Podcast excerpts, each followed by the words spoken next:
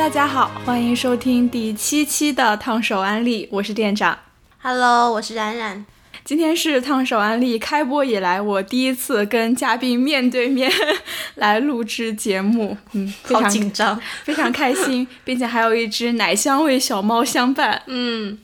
今天我跟冉冉要来做一期形式比较不一样的节目，对，嗯、我们将会互相揭晓自己的 top 六喜爱的动漫作品。没错。其实我也不太了解冉冉的喜好，冉冉也不太了解我的喜好，所以就之前没有怎么没有怎么沟通过。对，所以就想来说为对方制造一些惊喜，然后再趁机卖一点案例。你在准备这个过程中，就你在准备这个清单的过程中，有没有什么感想？反正之前觉得就可能找不出这么多，但是认真一找的话，就发现找的越来越多。就是就我起码找出了大概 top 三十左右，然后在里面很认真的选了。就如果说真的真的只有六部我必须推荐给大家的话，然后再做这个排名。在找的过程中也觉得我自己个人可能口味其实是比较大众的，就基本上是当时一般主流啊，然后大部分人比较喜欢啊，或者当时季度番就排名比较前面的那些番。但是因为我身边的人都不怎么看动漫，或者说看的口味跟我太迥异，所以反而其实对我来说也是烫手安利，因为我基本上就我自己一个人在嗨，就我身边的人基本上都不看，然后就很没有共同语言，所以也很期待今天我们可以分享一下，说不定有重合的地方。对对对啊！没想到这一次节目一开始，这个我这个标题就被点题了，谢谢冉冉，非常点题。很重要。非常专业的嘉宾，对我之前在准备这个名单的时候，就觉得啊自己真的是老了，就感觉自己成为了时代的眼泪。因为我其实入宅的时间就大概是我小学、初中的时候，然后那段时间看的动漫比较多。后面到了大学之后，慢慢看的就少了。现在这个阶段更是很久很久没有看动漫了，我都不知道就是现在的二次元小朋友们都在看什么。对，我也觉得就是当时可能小学、初中的时候看的一些东西，现在可能回顾起来看，就画风啊什么就都不是那么的精美。但是，呃，虽然就近年来新番上都有很多很出彩的表现，但是就可能说跟当时当年的老番相比，就有情感的加成嘛，就对我的意义来说，还是老番更深刻。对对对，我感觉今天这个榜单我给的也是有很多的情感分。那我们就废话不多说，现在先请冉冉来揭晓一下她的第六名吧。在讲之前，我先免责声明，就是我基本上看动漫不怎么会关注它的原作，不管是轻小说也好，或者是漫画也好。我的猫正在猫砂里沙浴。Anyway，反正我呃，我看动漫不怎么会看它它的原作，就不管是轻小说也好，就漫画也好，基本上不太看，然后也不会太深究它的一些背景，或者说它之后的一些发展，就是纯看番。所以如果说对这部番的介绍不是说特别的深入或者不是很准确的话，希望大家不介意。我的取向的话就分两类，就我一般是特别喜欢。嗯，青春恋爱番就甜甜的那种，就是天天是啊我死了 的那种，还有要么就是就少年热血番，然后就是有偏一点异世界探险啊、悬疑推理那种，就是啊我死了的那种，就是啊卧槽的那种。哎，你们节目可以说脏话吗？可以，没关系啊、好的，就是啊我死了和卧槽，这是两个我的取向。揭晓一下我的 top 六是，你猜是什么 你猜我应该猜不到吧？这个嗯，是少女还是少年？少女少女吗？嗯，我猜一下，嗯，很老的，很老，很老，但是比较经典的。好想告诉你，呃，有这有在我的备选范围内。猜不到了。嗯 OK，好，我的 top 六是会长是女仆大人。どうか Please can you keep my secret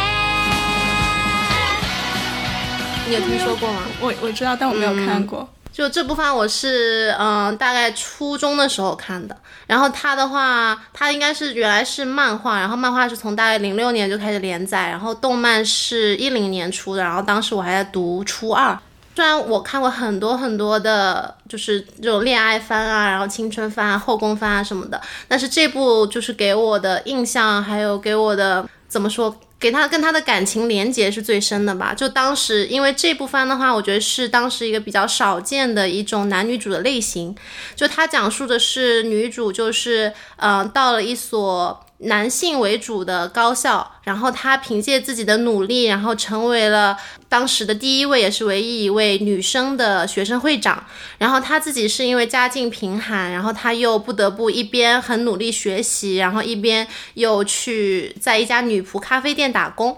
然后男主的话就是非常帅气多金的一个 prince，然后就偶然的情况下发现他在这个是做女仆，然后就发生了就是一系列就是像恋爱轻喜剧这样子。特别甜的点在于当时，就首先这个女主是我觉得比较特别少见的一类，因为当时对于初中的我而言就没有什么女权意识的觉醒，然后当时的女主对我来说就是甜甜的，就是像小公主类的比较多，但是这个女主就是她非常的，她就是可以力量很大，然后她自己一个人就可以把沙袋啊扛起来，然后她帮助她对其他的女生就是这种英雄救美啊什么，然后她又奋力的学习，然后她挑起家庭的重担什么的，就是一个山菜类的女主。对，但是她又是比山比山菜来说，他又是有实力的，然后他通过他的努力得到了他所有的那些东西。但是男主的话，男主真的是当时一度是我的嗯梦中情人，很长一段时间，他是那种面瘫腹黑，什么冰？但是我不他要。对冰拓海，多年之后才念对的。然后我觉得他们就真的是很理想的一种爱情的方式。然后他们当时就是在那种。哎夜幕下，烟花盛开，然后他们接吻的那个场景，就是永远永远不能忘怀。然后当时初二的时候，我也正在早恋，然后，然后这个动漫就成了我当时，嗯，就伴随着我年就是早恋的回忆，成为我一个非常不能抹去的记忆。嗯嗯其实我一开始在做这个榜单的时候，我也有选了一部青春爱情，但是后来我把它拿掉了。你猜，你猜是什么？好想告诉你，不是，就女主的人设其实也是就是比较强，然后学习很好。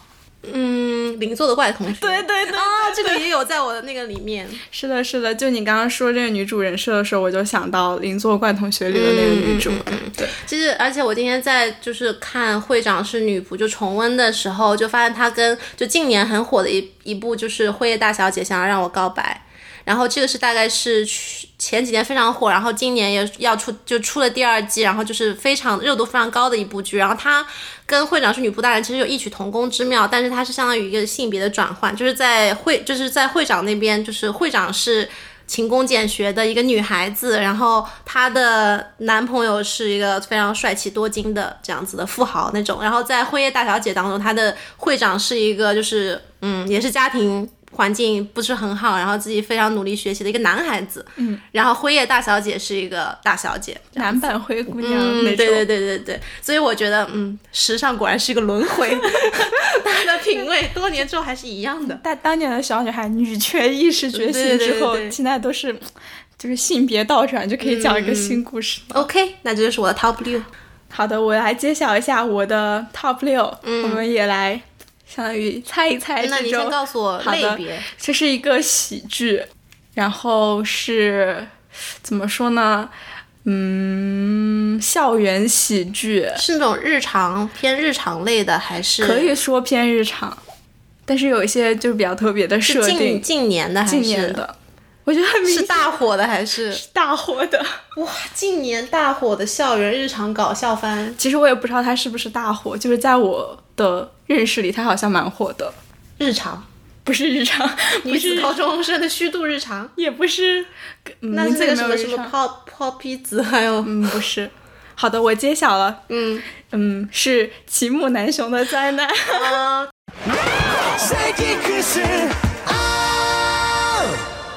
这个也是我没有看过，但我有听说过。对，那我正正好也可以跟你安利一下奇木楠雄的灾难这一部是一六年开始出的，然后一共是有两季，每季二十四集，然后一集也是常规的二十分钟。这个节目接下来的所有我们就不专门说了，基本上每季都是二十分钟。然后好像是今年还是去年，Netflix 又再出了六期的再启动篇，然后这就是目前齐木楠雄的全部内容。齐木楠雄的设定是这个样子。主角七木南雄是一个有着一头粉色头发的少年，嗯，他呢是一个有着超能力的不平凡的这样一个人。他可以就是比如说读心啊，然后可以看透墙壁，可以念力移动物品，然后瞬间移动什么什么的。对，但他所在的这个环境呢，就是他是一个在一个平凡的家庭中出生，然后他就是乖乖的去上学，然后有一群奇奇怪怪的朋友。所以他这个标题里的灾难呢，就是指他想过一个很平常人的一生，但是他身边的这群笨蛋们总是给他制造一些麻烦。所以就会发生各种各样的笑料，嗯所以是没有 star 呃 love line，有 love line，有 love line，有 love line。好，对我觉得青南雄他这个番里面，就是他这个番好看的地方，主要是在于配角很出彩。它是一个偏日常的这种搞笑番嘛，所以它好不好看完全取决于就是主角跟配角之间的互动够不够有笑点。它这个里面的人物设置其实还蛮多样的，我给大家念一段，就是这个。Netflix 预告片里面，齐神自己说的就是这里面都有些什么人，就包括有超级大笨蛋，然后中二病、美少女、热血笨蛋、原不良少年、恋爱脑少女、爱吃鬼、辣妹、变态、有钱人，就是各种各样的高中生。哎，没想到高中生有这么高中生类型都有。我觉得里面我最喜欢的三个配角，第一个就是超级大笨蛋。齐木南雄，嗯，我已经尊称他为齐神。齐神的好朋友然堂就是一个超级大笨蛋，因为齐神本来他是可以读心的嘛，他平常就是特别爱看电视，就是因为他看不懂电视里的人在想什么，他就觉得很享受，就可以给他一些意外。但是这个然堂这个笨蛋是他在生活中唯一一个他看不懂、他读不了心的人，因为然堂什么都不想，他笨到头脑空白，所以其实跟他在一起就非常的快乐。我很还有很喜欢的一个人设，就是齐晨的另外一个好朋友叫海腾，是一个超级中二病，但他又是一个很弱的中二病，就他自己平常经常就开始嘤嘤嘤的那种，嗯，对，他就经常幻想就是有什么黑暗组织要谋害地球、谋害他，然后他就是一个英雄，但是齐生特别温柔，然后他每次都会就是帮助海腾去逞那个风头，然后非常照顾海腾的。感情就是他搞笑中还有温情，对对对，其实这个番就是我特别喜欢他的一点，就是他真的蛮温情的。齐生就是属于他就像个救火队员一样，就每天都在替身边这些人处理麻烦，或者这身身边这些人就会挑起一些麻烦，然后害他可能有暴露自己身份的危险。但是他就是每次都是非常认真的，然后去，而且是。就悄悄的帮他们把所有事情都解决完了。他虽然嘴上说他只是想要平静的生活，但他我觉得就是心底里其实是非常爱自己身边的这些人，所以才会去 去帮助他们。然后他的朋友知道他有超能力吗？还是有些人有些人知道。大部分就是我刚讲的这两个，一个笨蛋，一个中二病，他们都是不知道的。嗯，对。然后说到 Love Line，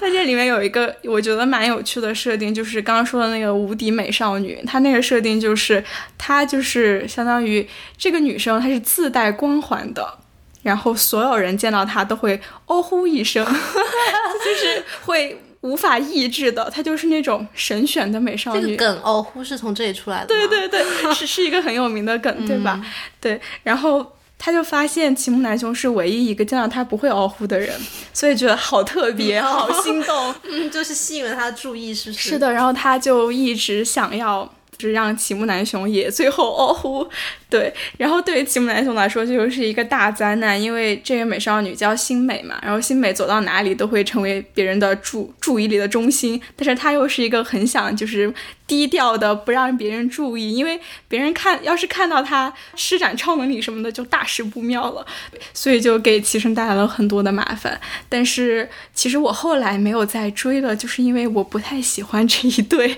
但好像他们俩成为了主 CP，这样。嗯，OK。我可能就比较嫉妒那种美少女 哦，这样子，嗯嗯，我觉得《七木南雄》它好看的一点是在于，就是这种日常的搞笑番，它很可能到后面就会自我重复，然后会有审美疲劳。但是《七木南雄》一个是因为它这个超能力的设定，然后它就会可能玩出，就不断的玩出新花样来，而且它的这个超能力有很多限制，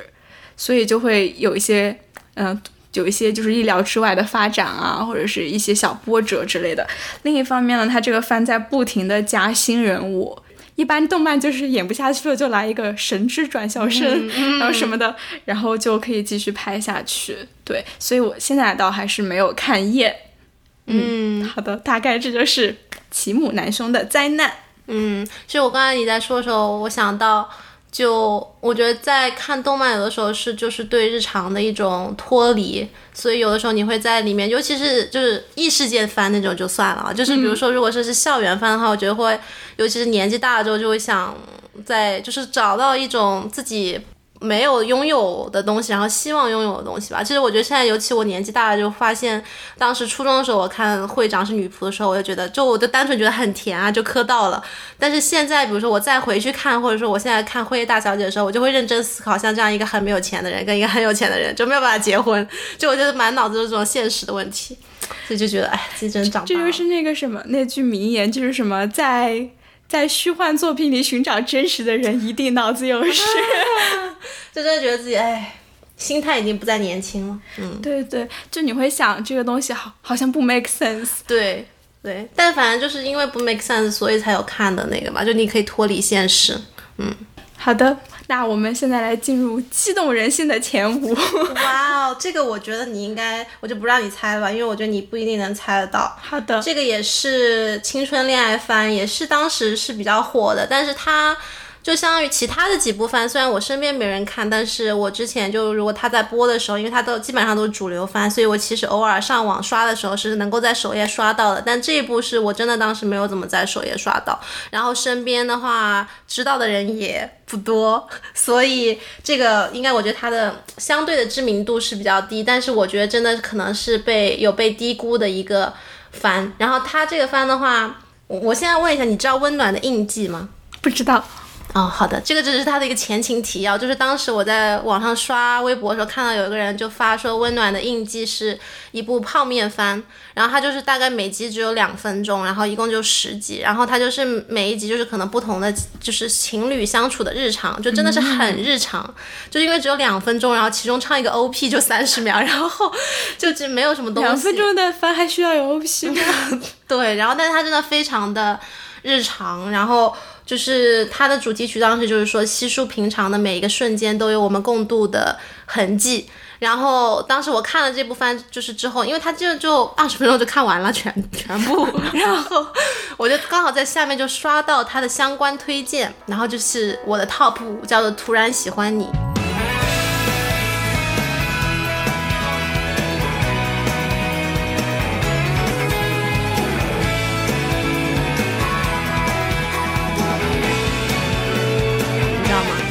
嗯，所以这部真的就知名度是比较低的。然后它就是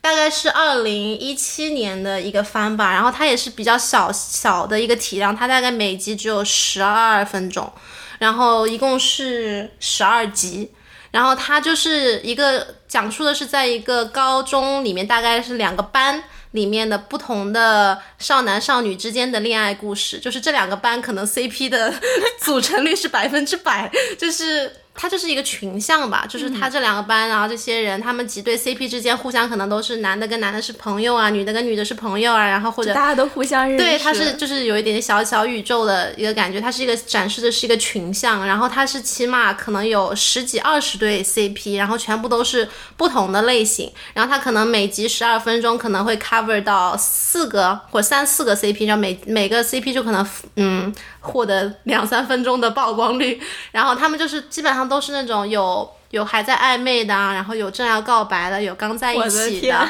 然后就是他们的各种的小日常、小心动，然后他高甜高甜，就是甜到爆表，然后他就是因为它里面的 CP 的嗯组成有很多种，它有比如说就是腹黑的那种四眼仔学生会长和不良少女。然后还有那种青梅青梅竹马，然后还有那种御姐配小奶狗，然后还有钢铁直男配那种软萌妹，然后还有那种钢铁直女配那种嗯阳光少年，然后还有什么学就学长和学妹，然后宅男和他的女神，这些反正就是各种各样的 CP 的。方式，然后它不同的一个 CP 之间的化学反应，就是它真的甜度非常的高，就让你很一下就回到你高中的时候的那种感觉。然后，而且它的节奏也是，因为它本来就体量小，所以它节奏是非常的快。然后它就是节奏是恰到好处，然后又有笑点，然后又有一点点的虐。一点点的虐，就是不无伤大雅的虐，就是那种青春的时候，你可能不知道他喜不喜欢你，然后你也不知道他，就是反正就是两个人可能互相猜测。对，就是有点像好想急死你那个差不多那种感觉，然后他还有一点点车速，哦，车速还蛮快的，就是他有点是还真的是可能我觉得是真实的日本的高中少男少女的那种生活方式，就是因为日本高中的话他们是可以为爱鼓掌的，所以他有这些一些比较高车速的，嗯，我想起我小时候看《恋空》的时候，看到他们为爱鼓掌，我我都是。我 但是小时候好纯洁啊，就嗯，我当时还还生孩子了，还什么吧，嗯，对啊，还在图书馆里，我都，我当时觉得啊，怎么能在图书馆里干这种事情呢？嗯，扯远了。嗯，Anyway，三这部剧就是很甜，然后我昨天就是把一下子就把它重温完了。然后我之前说我从来不看那些漫画，然后我昨天把它重温完了之后，因为太甜了，然后我太想知道这些 CP 后面还有哪些互动日常，然后我就去补他的漫画，然后补到凌晨两点还没补完。你好会安利，真的好好看，推荐大家去看。然后就 B 站上可以看，然后 B 站也有他的头，他的那个原作漫画。嗯嗯，太会安利了。嗯，就我觉得是，尤其年纪大的时候，有的时候就会看，想看一些简单快乐、傻白甜的东西。就我觉得看看这个就真的好的。OK，然后到你了。好的，我的第五部，来，我们还是来做一个猜 OK，猜猜猜环节。它是一部 Jump 系作品，嗯然后非常的长，嗯，但是不是民工漫。嗯，是是近年的吗？还是以前的？呃，好像是最近完结的，最近完结，但是很长。嗯，它是到 Jump 的台柱级别的吗？算是吧，到了。台柱级别又不是民工漫，是不是？嗯，但是也蛮符合条件的，也不不少啊。嗯，你要你要再给我个 day range 吧，就是它，比如说什么时候连载的？哦，零三年连载的，零六年出的动画。那蛮老的了。嗯嗯，其实超简单，就是你脑海中的第一个答案，我觉得就肯定对。但是我因为很这些就比较老的剧，我都没有再关注它是什么时候完结的，所以如果说是最近才完结，那我就不知道是谁了。好的，那我直接说了吧。嗯你说，你说。是银魂。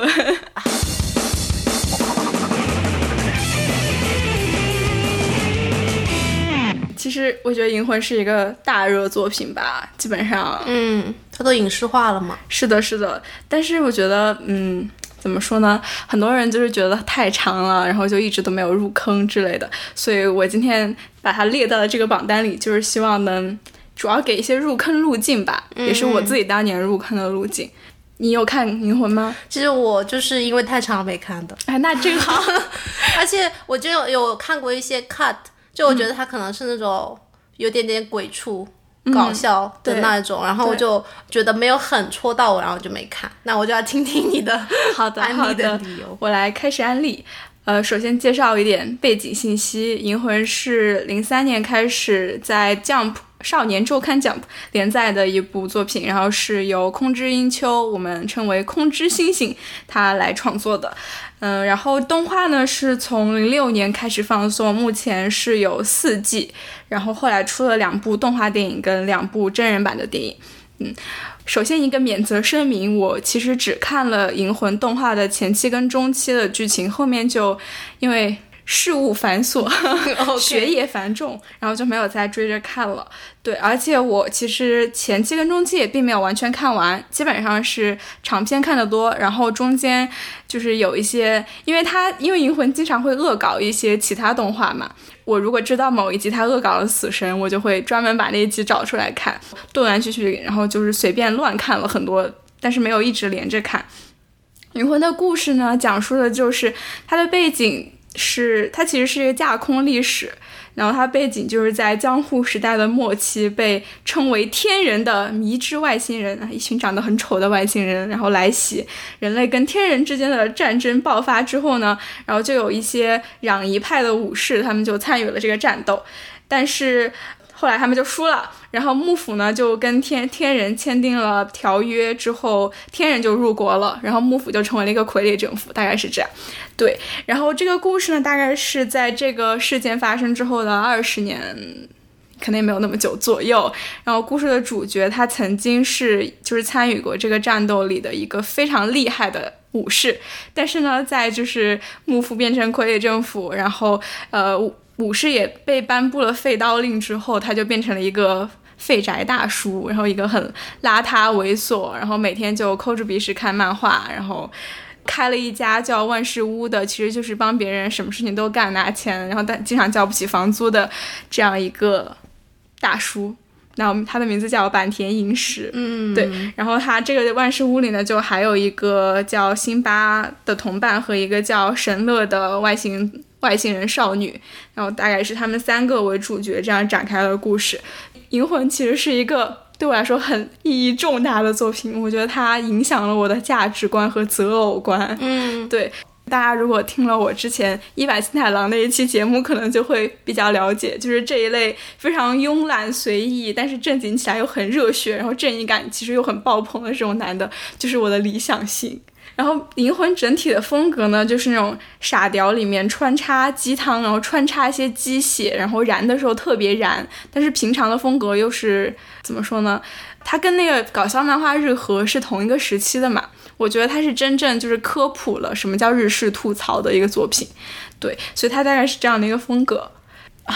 我一般讲到讲到这种对自己的青春有很大印记的作品，就不知如何下手。我明白，我明白，就喜欢是很难用理由来讲的。对对对对，所以我刚刚前面说了，就是因为银魂特别长嘛，就给大家推荐一个入坑的路径，呃，也是我当时就是这样跟着看下来的。我觉得要去看《银魂》，最好的入坑方式是选一个大长篇看，所以我给大家选了几个，选了四个大长篇。第一个呢，就是《新义红樱篇》，这个就是刚刚说的动画电影中的第一部。然后这一部我觉得是最适合入坑银魂的一个作品，它是围绕一把叫红樱的妖刀展开的故事。然后主要是因为这个里面就是银魂的主要角色跟各方的势力基本上都出场了，然后你也可以用这个故事去了解这个主角的过去。然后下面说我最喜欢的一个大长篇叫《吉原岩上篇》，哇，这个我对他的感情实在是太深了，我觉得我可能看了有七八遍。这《吉原岩上篇》讲的就是银石他被一个叫秦泰的小男孩偷了钱包，然后这个小孩就跟他讲说他自己偷钱是为了去买吉原的花魁，当然这个小朋友这不是什么猥琐的想法哈。其实是因为这个花魁就是他的妈妈，嗯，然后哎，阿姨他们这种正义感特别爆棚的人，当然是要帮助这个小孩去吉原找他妈妈的。对，那吉原这个设定呢，其实是一个身处地下的一个纪元一条街。我刚刚才反应过来，就是吉原跟妓院哈，原来是谐音的。对，嗯。这个街其实是看不到太阳的，就是那种永夜的一个街道，然后是被一个叫夜王奉先的人统治的。这个夜王奉先呢其实就是夜兔族的一个外星人之类什么什么什么的。他们就是在潜入这个极渊的过程中呢，就会遇到各种各样的人，其中也包括会遇到我最喜欢的，就是《银魂》里的一个女性角色，叫做月勇，就是那种冷酷杀手，话不多，但是萌起来又特别反差萌的这样的一个女性。然后他们就打打他，然后再打打冒出来的其他的虾兵蟹将，最后再打打夜王，大概是这样的一个故事。我特别喜欢《吉原》这个大长篇，一方面是因为我特别喜欢烟花柳巷的故事，以前那个谁不是呢？对，以前那个土木安娜的那个花魁，哇，我真是看了好多遍，我特别喜欢这种故事。但另一方面呢，我觉得《吉原延上篇》它整个的意象用的特别好。它其实是一个关于太阳的故事，这么讲听起来特别像那种小学生作文，然后用用一些比喻什么的。因为这个故事的大 boss 夜王是一个夜兔族的外星人，他是看不到阳光的嘛，所以就使得整条街都会在黑暗里面。然后这个花魁的名字叫日轮，就是大家都说它是起源的太阳，它其实也就是相当于在这样一个环境里散散发光芒的这样。一个人，然后呢，保护花魁日轮的这个月勇呢，就是我刚说的那个冷酷美女，她就是相当于是是月亮嘛，嗯，对。然后她整个故事其实就是为了能够在站到太阳底下而战斗的这样的一个故事。其实这个设定可能听起来有点中二，但是真的看起来的时候还是很热血的。嗯，我明白，我明白。嗯，然后第三个大长篇，我觉得也非常的好看，也是很适合入坑，就是甄选组动乱片，就是以江户的警察甄选组作为主角的。甄选组其实就算是主角三人之外最重要的银魂的角色。银魂的真人版的第二部也是选的真选组动漫片这个故事来拍的。嗯，这个篇章里呢，就是有权谋，有沙雕，有超然战斗，有兄弟守护。嗯，所以还蛮好看的。因为我小时候喜欢就是土方跟银石这类 CP 嘛，所以就是甄选组动画片我看的特别开心。对，但是现在可能嗯就没有这方面的感动了。OK，对，然后最后还有一个大长篇叫做《异国倾城篇》，这是比起前三个长篇的话，算是比较近，时间比较近的一个长篇了。对，这个长篇呢还是跟妓院有关，大家可以看出我有多喜欢就是妓院的故事。《一国倾城篇》讲的就是妓院曾经的一个花魁叫倾城铃兰，然后很多年之前有一个男人约定要带她离开妓院，然后铃兰就等了很久很久，等到自己已经老了快要死了，那个人约定就是月圆之夜，然后会带她离开妓院，然后他每个月圆之夜都会叫，哪怕他已经动不了了，都会叫别人给他梳妆打扮，然后希望那个人会来。最受不了这种。对，然后就是前面说到的日轮嘛，他就拜托银石来替这个老太太实现她的愿望，然后银石就带着月勇，我最喜欢的月勇，然后带着就是手下的其他伙伴们，他们就去潜入那个将军城，因为他们听说就是那个男人就在那个城里面，然后他们经过一番调查，就觉得。就是那个男人，就是上一任大将军德川定定，然后他们就发生了一些反转，然后发生了一些故事。对这个故事特别，我我特别喜欢的一点就是，它相当于是为了实现一个老太太的愿望，就是为了一段凄美的爱情故事，到最后是基本上银魂里的各方势力全都参与了一场动乱。就是这个倾城篇，它有两个意思。这个铃兰她当年被叫做倾城，是因为就是其实她是被利用，那个男的就会相当于用她来做美人计，然后把自己的仇敌安排去跟她怎么怎么样的时候，然后派杀手去暗杀。所以当时把她叫做倾城，其实就是说她就是祸国美人。对对对，她其实是被用作那种暗杀工具。嗯但是另外倾城的另外一个意思就是，他们为了这个老太太，然后银石也好，然后甄选组，他们本来是警察，但是他们也来叛乱了，然后包括另外的一组警察，然后整个警婚世界的各种势力，然后都为了这样一个事情，然后去想要去推翻推翻那个大 boss。所以那个男的就只是利用他嘛。对，但是还有一些别的反转，所以就蛮好看的，真的非常非常的感人。嗯，对。那跟我想的还挺不一样，我以为他就是那种日常，然后吐槽无厘头鬼畜。哦，他其实就是大长篇的其他部分，都是你说的那样，哦而且经常会就是有一些下半身笑话，然后经常会有一些。哎，其实我就是年幼的时候看着有些地方还是有点不适，OK，对，但是我觉得我其上面安利的这四个大长篇就是属于非常非常，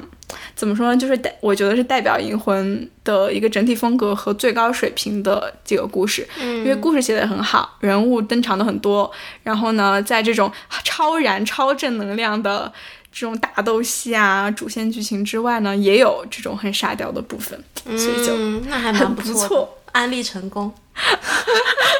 我 回去看一下。嗯真的要看哦。嗯，然后好的，再顺顺便说一嘴，其实我觉得《银魂》的真人版电影拍的特别好。就应该是挺还原的吧？对对对对对，特别是就是《银魂》真人版的第二部，就是甄选组动乱片。哦，《银魂》真人版的第一部拍的就是我刚刚前面说的那个红樱片，嗯，所以唉《银魂》就是把自己的大长篇这样反反复复用来 用来圈钱。嗯好的，那么接下来是 Top 四，这个基本上我后面四个全部都是就是少年热血漫了，就是我的青春已经青春恋爱番已经结束了。然后这个猜一下吧，这个是我所有就是 Top 六六个里面最新的一个番，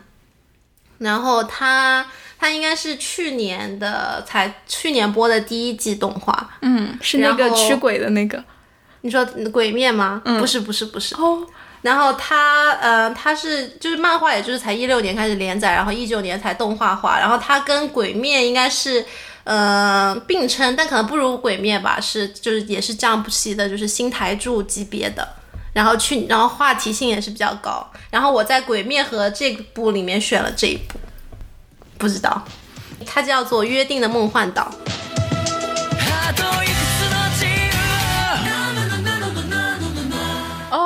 听说，我听说。嗯这个哦，我想起来了，去年我们一起住的时候你有安利过，对对但是我没有看。可是你没有看，所以没安利不成功，看多烫手啊！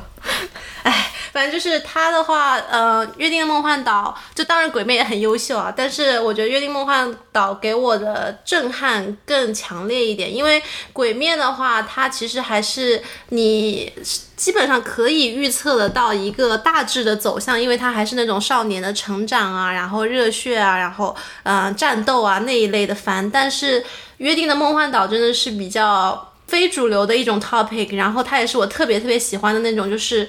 异世界的设定。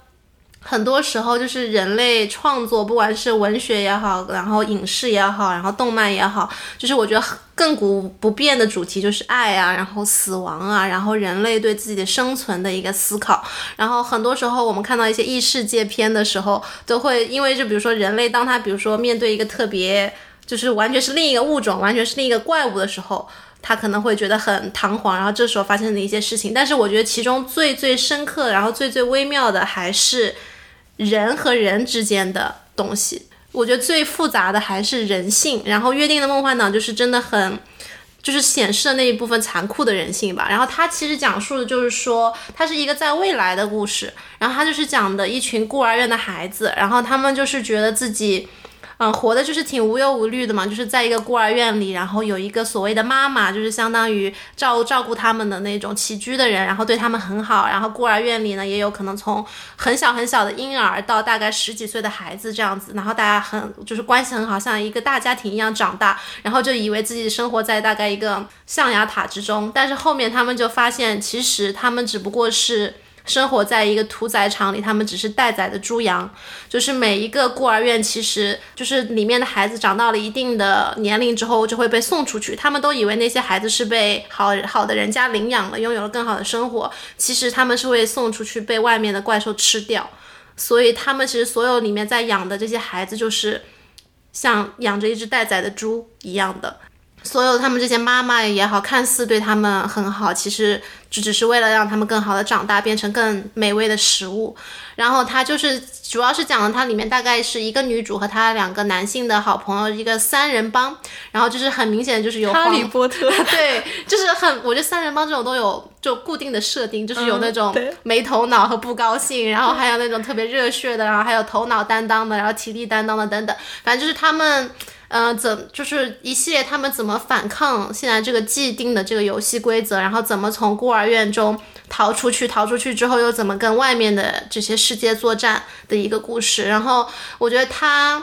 真的挺，我觉得对人性上面把握，然后还有互相的这个互相的一个感情，然后我觉得它其实还是有一点点小恐怖的，它属于那种悬疑推理类。关键我觉得就是这种大概他们也就是才十几岁的小孩而已，然后他们而且他们要拖家带口把他们其他的大概就是几岁的那种兄兄弟姐姐妹都一起带走，然后去面对一个外外面他们完全未知的而且是非常恐怖的世界。然后我真的觉得是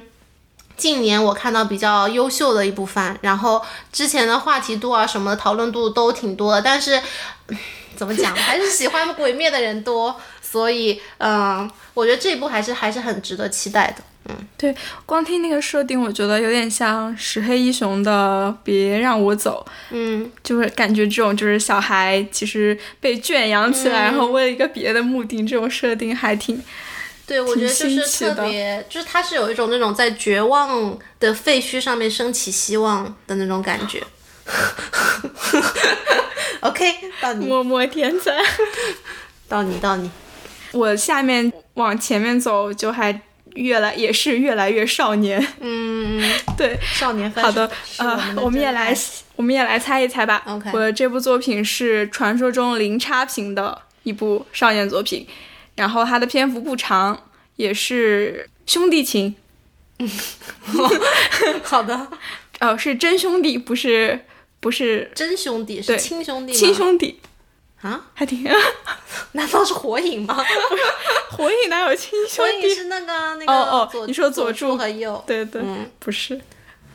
啊是亲兄弟。对嗯哦，少年漫吗？少年最近的还是以前？老，挺老的。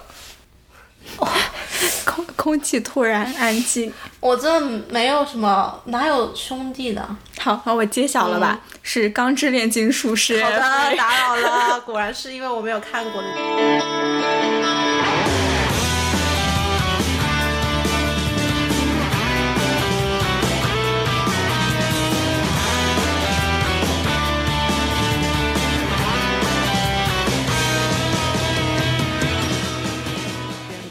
对对啊，那正好，我觉得就是我跟冉冉的 list 非常的不像，非但是就碰撞出了不一样的火花。嗯，对我《钢之炼金术师》F.A. 其实我看的也蛮晚的，但是我当时就是一口气把它看完，然后推荐给身边平常根本不看动漫的同学，他们也觉得很好看。对我觉得《钢之炼金术师》F.A. 是我今天推荐的这一些作品里最适合大众观看的一部作品，它不是很挑观众口味的。它是根据漫画家荒川弘老师的漫画改编的作品。荒川弘老师，我觉得她特别可爱，她是一位女性漫画家，还挺少见的，是女性画男少年漫画，大家都亲切地称她为牛姨，因为她是一位在农场上长大的这样一位大姨，然后她平常也会用一个牛代替自己，然后再画成四个小漫画里面。对，所以我觉得他的成长背景就可能让他的作品里带有一种很淳朴，但是有一种非常悲悯的这种思考，我很喜欢。然后《钢之炼金术师 F.A》呢是零九年骨头社出品的六十四集的一个动画，在它之前零三年其实已经出了一版《钢之炼金术师》的动画，但是那版我没有看过。而且零三年的那一版呢，就是它出着出着就漫画就跟不上了，所以它后期就走了原创剧情。然后呢，在零九年《钢之炼金术师》的漫画出完了之后，又重新出了一个完全按照漫画剧情走的 F.A。简单的介绍一下《钢之炼金术师》的故事，它是发生在一个有炼金术的世界。炼金术的规则非常的简单，也非常的严谨，就是等价交换，能量是守恒的，不能凭空出现。但如果你一定要就是凭空出现的能量的话呢，就你一定要破坏物理规则，搞一些神奇的东西的话呢，就必须要借助一个叫贤者之石的东西。贤者之石就感觉在各种这种魔幻小说呀、哈利波特呀里面都有，好常见哦，就是这样用的东西。对，就是这样的一个石头。然后主角叫爱德华，他跟他弟弟阿尔呢，小时候因为想要复活去世的母亲，他们就触犯了炼金术的大忌，就是人体炼成。结果呢，他们不仅没有复活母亲，还害得就是爱德华自己失去了一只手和一只脚。然后他弟弟阿尔呢，是整个身体都没了，然后只有灵魂就附着在一个很笨重的铠甲之上。然后呢，爱德华跟弟弟呢，他们相当于就是犯下了这个错误之后，就想要找到贤者之石来帮弟弟找回身体。大概是这样的一个设定。这个我当时就前面看那个皮克斯的《Onward》、那个二分之一的魔法，嗯我觉得跟这个好像啊，都是兄弟复活父亲，然后母亲然后失败了，然后只就是这样这样，大概是这样的一个故事。对，对，我我觉得《钢之炼金术师》算是近二十年完全无差评，然后三百六十度死无死角的一部全能型的这样的一部作品。对它，我觉得它真正是做到了叫好又叫座，是属于综合水准非常非常高的一个作品。它好在什么地方呢？第一点呢，就是它的剧情非常的严谨，就你看到最后，你会发现整个故事就是一个圆，然后废就是完全一句废话都没有，一句就是多余的废戏都没有，就是这么严格的这样走了一圈，走到了预设的终点，而且那个终点从第一集开始就已经在铺垫了。对，所以它整个剧情写的真的是滴水不漏，我很少看到就这么严谨，然后不会就是什么不会为了拖一点时间啊，去给你搞点回忆杀呀，或者安排一点支线剧情啊这样的作品。然后六十四集该完就干脆利落的完掉。嗯，然后整个作品呢，它其实涉及的主题非常的多，就包括什么人性、宗教、哲学，然后甚至还有关于真理的讨论，而且还有整个故事有一个反战的内核。它是从主角啊爱德华跟阿尔这样比较小的还小的少年的视角出发，他们是少年这个设定呢，就给这个故事带来一些很阳光、很正能量的东西。但这个故事的内核其实是很黑暗的，所以相当于是这样的两种情绪在整个故事里是有一种很有机的碰撞，所以才让这个故事显得非常的好看。就我看有人评价这个故事是虽然是个少年漫画，但非常的成熟。OK，剧情很严谨，世界观很宏大之外呢，《钢炼》还有一个特别大的优点，就是角色写的非常非常好。一般来说，有些少年漫里总有一些沦为工具人的配角，你总要发展剧情嘛，然后也不可能面面俱到。但是《钢炼》里，我觉得是每一个角色都非常有血有肉，非常多面。嗯。嗯，我觉得《钢炼》是贡献出了就是少年漫史上为数不多的非常非常好的反派形象。他那个里面就是爱德华跟阿尔从头到尾就是要遭遇的一群坏蛋，就是七宗罪。七宗罪这个设定还挺常见的，大家就是没有个七宗罪都不好意思拍这种作品了。但是《钢炼》里面的就是七宗罪，他们每一个人就是除了自己所代表的那宗罪之外，其实还有。很不一样的东西，然后呢，看到最后你甚至会同情他们。就比如说里面的嫉妒，其实嫉妒真正的看到就是前面剧情的时候，你会超级恨他，你就恨不得把他捏死，就是这样的一个存在。但是到后面到他最后的时候，就是主角就说，其实其实你是嫉妒人类，因为你你不可能成为人类，你其实是嫉妒人类之间的情感，嫉妒人类之间可以发生这些事情，所以你才会表现的这样，然后。我当时就突然好心疼嫉妒啊，大概就是这样的一种一种感情。然后那个里面就还会有一些反派，就比如就是大大总统，他这也是一个反派，就是一个非常非常英俊的大爷。对，他在里面的反派就是属于自己价值观非常的坚定。主角你绝对不需要来发表一些什么策反啊，或者是洗白的言论啊，是说不动我的。我就是是个，我是一个很有立场的坏人，我是一个很有自己原则的坏人，我就绝对不会给你们这种机会来一些什么很廉价的煽情戏码。还有就是我特别喜欢爱德华这个男主，因为。你看他的身世特别的凄惨，但是他完全就是没有那种啊我好惨啊，你们都来怜爱我吧这种感觉。会有很多的作品，就如果有爱的话，这么凄惨身世的主角，哇，那真的是隔几集就要让他回忆一下、沉湎一下，然后。但是爱德华完全没有，他一直就是一个非常非常阳光、非常非常正能量的小孩。然后他犯了错，但是他会非常积极的去修正这个错误。然后一直以来都是非常热血，然后非常坚持自己的原则。对，说到爱德华的原则，我觉得，嗯，这里面有一个非常我非常喜欢的点是在于，这个故事里面的角色基本上大家的立场都非常不一样。他会用很。他会用相当大的篇幅去探索每个人所坚持的信念跟立场，但是呢，不同立场跟信念的人也能一起合作，也能成为好朋友。嗯，嗯，我觉得对现实有一些关照哈，在当下这个 这个网络语境里，嗯，我举一个例子，就是对于要不要用贤者之石这件事，像爱德华本人和他弟弟阿尔，就是属于他们是坚决不会用贤者之石来修复自己的身体的，但是像。爱德华他们后来的战友就是有一个，应该是以中国为原型的一个国家的王子，还有另外一个就是非常有领导力的一个大佐。然后他们就是属于在该用贤者知识的时候会毫不犹豫的去用，因为他们觉得就是大局更重要，在这种细小地方的原则他们可以忽视，因为他们就是那种为国为民的这样的一种人格。就这个里面真的就是大家都是成年人，大家都是大人，所以就会有很不一样的世界观。嗯，是这样。嗯，最后一点就是刚练的打斗戏实在是太好了。我看 B 站上面有一个叫做“钢之星”的那个网友的剪辑，我觉得就是看完之后保证入坑。打斗戏真的是，因为是骨头社制作的嘛，就骨头社 make sense，是吧？骨头社的口就是这方面作画的口碑非常的好。因为钢炼里面就是每个人，就是你要么就是什么冰之炼金术师啊，或者是火之炼金术师啊，或者就是你使剑啊，或者是使刀啊之类的，或者使枪啊之类的什么东西。然后他他的打斗就是做到就是每一场都不一样，就是非常的利用每个人的这种打斗的方式和这种技能，然后你就能看得眼花缭乱，然后真的是有一种那种拳拳到肉，然后刀剑这种碰撞的感觉，哇！给我吹热了。终于来到了激动人心的 Top 三环节，Top 三那都是百里挑一的。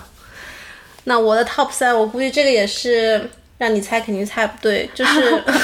这个真的太惨了。它比较老，然后它也当时的热度没有很高，我身边知道的同学很少。然后当时我好像是在读高中，然后我一个同学推荐我去看，然后我就去看了，看了就是当时第一集。我全程就是这什么玩意儿，就是 差点就没熬过去。然后在第一集的最后一个镜头，我就卧槽了，然后我就。然后就是，然后我就一直一直看了下去。然后这部番就是当时对于年幼的我来说，就是把我的世界观捏碎了又重组。但是他是不是说是那种三观不正啊导致我的那个，而是说他当时的一个对于看世界的方式，然后他这个故事的一个架构，让我重新重新就是有了一个我看世界的不同的角度吧。它是一个双男主双女主的故事，然后它讲的是就两有两个男生，他们是很好的朋友，然后其中一个男生他有一个非常漂亮的妹妹。然后这个妹妹其实就是表面上在哥哥面前都特别就表现的特别特别讨厌她的呃朋友。然后当时我看第一集就是全都是她这个妹妹非常的傲娇啊，然后都不跟她说话呀、什么什么的。然后我当时就是嗯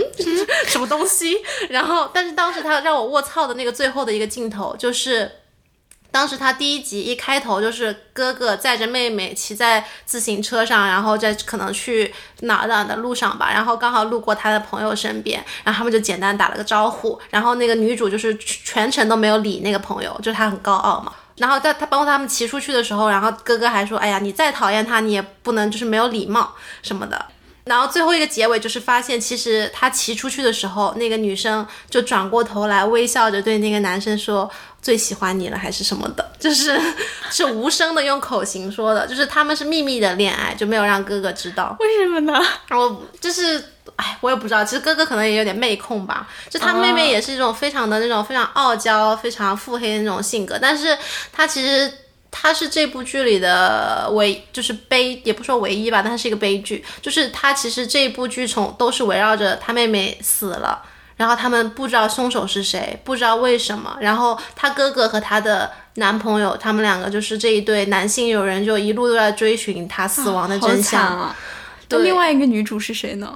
另外一个女主就是呃相当于一个世界上的魔女啊，什么什么的。然后后来他们三个人就是一起去追寻这个世界的真相，然后追寻他妹妹死掉的真相。就当时还是蛮击中我的心嘛，就当时一刚开始还觉得他很甜蜜，原来是这种秘密恋爱，然后后来他就死了，然后就是包括他死了之后，对于那两位男男男主角他这个冲击啊，然后当时对我也是一个很大的冲击。他其实讲的就是他，包括他，他首先是他妹妹死了，然后同时呢，他就是说日本就是开始弥漫起这种就可怕的疾病，然后就是人就大家都纷纷死了，然后这个世界就开始变得不一样了，然后他们就开始发现世界上其实不只存在于人类，还有其他的神秘力量，我的天，然后他们就开始去就是见证世界的破灭，然后重新去去探索这个世界真正的真相，然后包括去对抗，然后他其实是叫什么啊？对我到现在都没讲，打扰了。爆麦了。好，我到现在都没有讲，他是叫《绝缘的暴风雨》。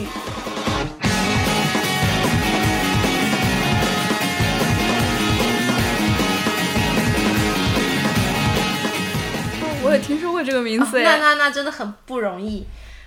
好，打扰了，到现在都没有讲他的名字。但他讲的是，其实他有那个时，还有他有时间的，包括就是穿越回去啊，然后他们什么的，就是时间、空间，然后包括什么是因，什么是果。作者一开始他是按照像莎士比亚的那个《哈姆雷特》这个感觉来写的，所以他一开始的时候他妹妹就死了，然后后面他就是写的越多，他可能有加入他越越来越多的想法进去。当时的话，这部剧重塑我的人生的观念，就是我当时就会觉得说，其实你人生中觉得很多很很细小的东西，在大的一个环境面前是不值得一提的，然后就珍惜身边的人啊什么的。嗯嗯嗯嗯，讲完了。嗯，我觉得你的文案写的好好啊。嗯，啊，我就是在那儿没有瞎你，你是。认真在讲他他的优点，我只是在讲，我只是讲了一下我的感受。嗯，我们是那种不同的安利流对派。对。对，对，好的，呃，我下面要讲的这一部呢，就是对我个人意义也非常的重，但是完跟你完全是就是相反的那种，你的是悲，我的是那种正能量。对，嗯，好，我也来猜一下吧。好的。我觉得还蛮好猜的。好的。是一部体育番，近年的纪念的，热的。热的，free。不是。哦，球类，球类运动，黑子的篮球，不是嗯，球类。那除了这个还有什么？也是一颗稍微大一点的球，不是乒乓，有篮球那么大吗？嗯，跟篮球差不多大。排球啊，对对对。排球，排球最近有体育番吗？啊，你都不知道吗？哦 对，是排球少年。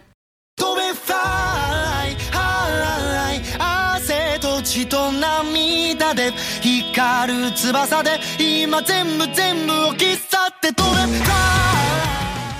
哦，好的，好的，哇，没就是有听过哎啊！天哪，我好没有受听过，很伤。红吗？我觉得排球少年很红打哎，扰了。人家优衣库都有出联名了。知道，好的，我不如酷。嗯，好的，排球少年真的 对我来说意义很重大。我觉得是因为我对排球有非常私人的感情，因为我的高中是一个相当于排球很注重排球的一个学校，就我们会有一个活动叫排球活动月，就这个月里我们各个班之间会就是打排球比赛。然后我们当时也不太爱学习那种，然后就经常找借口去练排球，因为我排球打得特别差嘛，但是我其实整个运动都很差，但是打排球的时候是我唯一能够就是相当于在一个集集体里面，然后跟大家一起并肩作战的那种热血青春的那种感觉。然后说到《排球少年》这部作品，我其实以前一直对运动番有偏见，是因为看了黑子的篮球。对不起，对不起，呃，听众朋友喜欢黑子的篮球，对不起，因为我不太喜欢那种有点科幻，嗯，就是感觉现实生活中根本就打不出这样的打法的这样的运动番，所以我就会一直觉得好像，呃，如果是运动作为动画的话，没什么看头。但是《排球少年》完全颠覆了我的这种想法。《排球少年》是呃，也是一部 Jump 作品，应该也是算就是后火影时代的 Jump 台柱之一。它是由古馆春一老师做的原作漫画。它这个《排球少年》这个名字，你就可以看出，其实已经很好的解释了它是一个什么样的故事，就是一个少年打排球的故事。这个排球少年的主角叫日向翔阳，粉丝们亲切地称他为小太阳。他是一个个子很矮，但是弹跳力惊人的这样的一个小孩。然后他小时候呢，就是有一天在电视上看到乌野高中的排球赛，然后里面就有一个跟他一样个子很矮，但是非常强的一个选手，就是人称小巨人。小巨人就成了他的偶像，他就一心想要打好排球，然后考入乌野中学，加入就是偶像曾经的那个队，跟偶像穿上同样颜色的队服，就是一个很热血的小孩。结果他加入了之后，发现乌野高中已经，乌野高中是曾经的排球强校，但是已经落没落很久了。然后在他加入的第一天就发现，就是跟他同时加入的一年级新生里面，还有一个曾经在初中排球赛场上把他们队打爆了的一个天才，一个天才二传手叫尹山，其实就是典型的那种没头没头脑不高兴的组合。尹山的设定是这样，就是他在曾经的就是初中的那个队伍里，大家都叫他，就是队友都叫他球场上的王者，但是并不是在夸他，就是说他太完美主义，对队友的要求太高，非常冷漠的一个人，然后大家都不喜欢他。他也是因为就是跟队友没有办法合作好，所以就呃最后就是其实成绩也没有很好，但他本人是一个天才。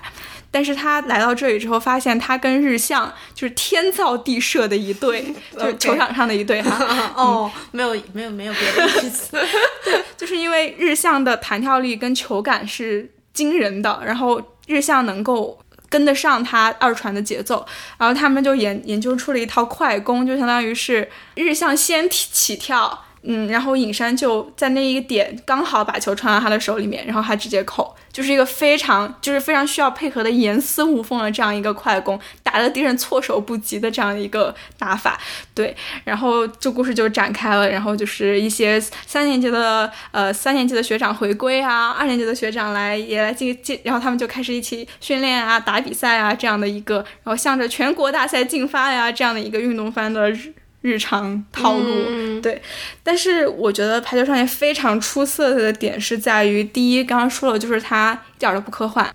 它里面所有做出来的动作都是人类能做出来的动作，然后没有任何反物理，没有任何让牛顿就是从棺材里跳出来的动作。对，但是呢，他还是会用一些比较抽象的手法来表达人物的心情，而不是去表达这个球能够杀人的那种回旋。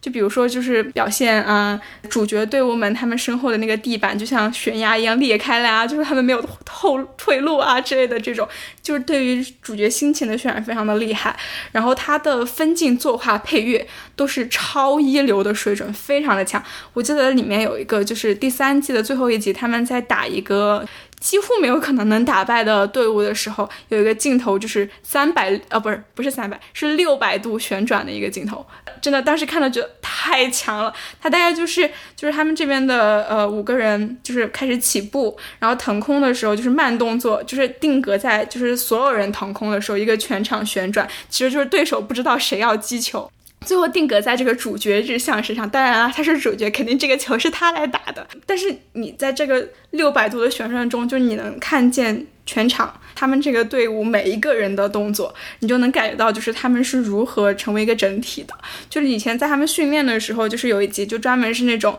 那一集的标题我记得就是叫什么齿轮之类的，然后相当于就是他们他们整个队伍是怎么磨合，然后每个部分是怎么磨合。但是我觉得在那个六百度镜头里面，就是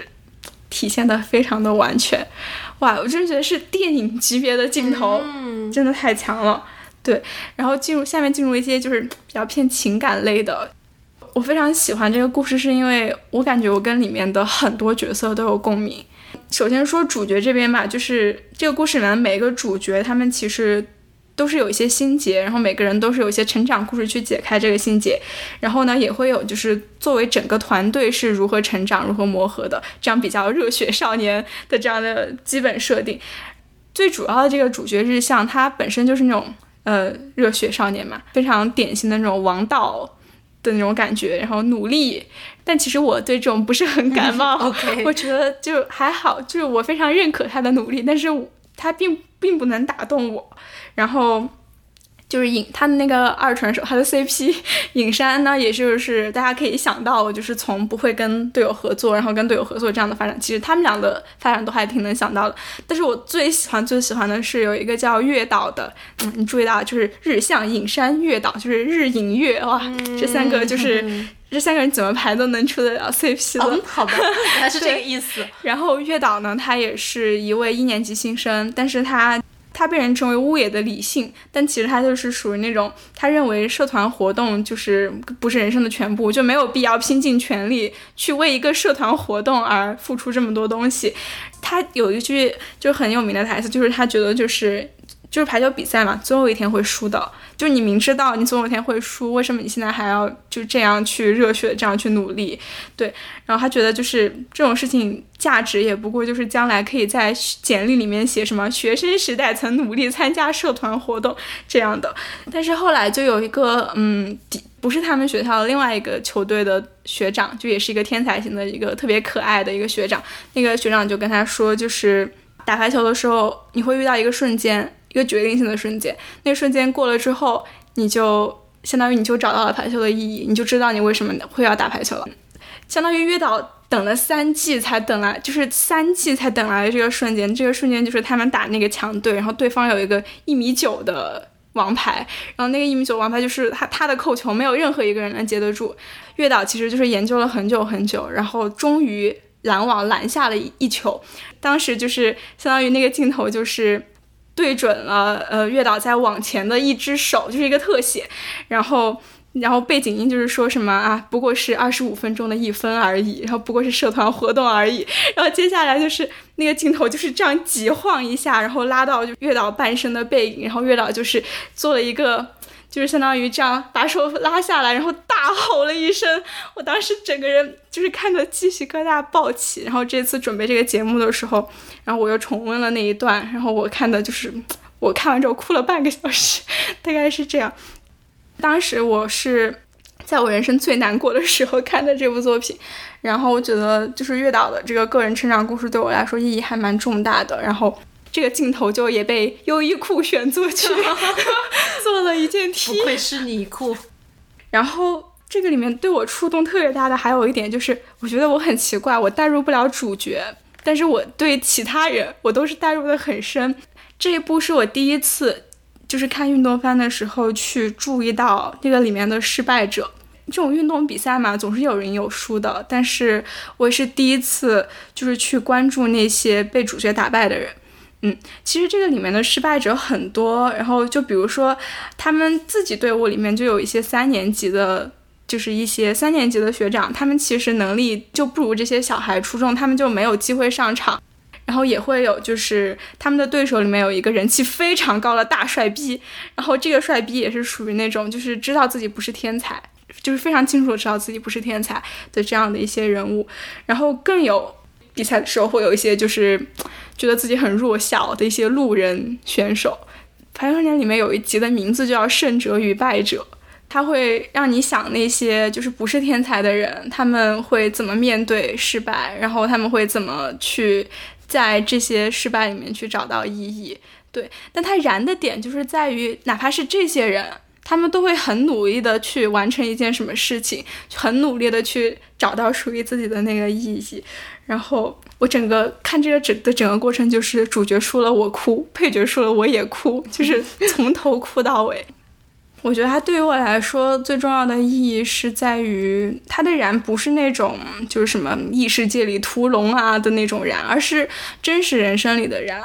它燃到我的不是主角的那种努力，因为主角是天才，但我们不是天才。但我们哪怕不是天才，我们仍然像月岛一样，就是需要一些相当于就是。像光辉宝藏一样的东西啊，这是我前两天看书的时候 学到的一个词，像光辉宝藏一样的东西，就哪怕你五年、十年、五十年之过后，你想到你曾经就是高中的时候为排球这样的一个社团活动拼尽过全力，就你会觉得你的人生就是会因此而不一样，因为那一段拼命的经历而不一样。这里面也会有一些就是他们乌野高中曾经的，就。毕业了很久，现在已经在外面什么开小卖店啊、当社畜啊的一些大叔，然后他们会就是回来看比赛，然后想起自己当年的那些岁月。我觉得是因为我已经成为了，就是要去回忆，我已经成为主题是我老了吧？当我老了，对，哎，排球少年真的非常非常的好看。那我竟然这么多集我听都没有听说过，天！哎，而且哎，我觉得就是里面的每一个人物我都好喜欢，好喜欢。它里面是就完全没有任何坏人的这样的作品，就一般的那种就是会有那种很讨人厌、很臭屁，然后又挺厉害的那种对手。但这个里面就每一个人都非常的值得尊敬，嗯嗯，然后也会有一些就是那种有些听起来很有道理，但其实又有点中二的句子，比如说什么。排球是向上看的运动，哇，这真的好像《流星花园》里面 那个什么倒立起来泪水就不会落下之类的什么什么的。然后我印象特别深的还有就是他们里面有有个自由人嘛，有个自由人他说过一句话，就是说什么只要球没有落地，比赛就没有结束。就这句话就是我觉得是我最喜欢的《排球少年》里的一句台词，因为。很结合他自由人的这个位置嘛，就是他是要救球起来的，然后他就是说了这样一句话，但是应用到人生也是很有道理的，没错。对，然后最后一点，《排球少年》我觉得是一部非常优秀的科普番，非常简明、简洁明了的介绍了排球的规则，而且这部番就是播出了之后，呃，日本全国日本全国高中的排球社团数量激增，然后打排球的小孩激增，就是真的是一个。非常非常好的作品，推荐大家去看一下。好的，好的，那我们就来到了 Top 二，Top 二真的是我心中不可替代的两部作品。然后这个第二部，我觉得你肯定能够猜到，我们之前也有谈过，它是非常火，然后 cos 很多，但是可惜是播了第一部之后就被禁掉。进击的巨人，没错，它就是《进击的巨人》。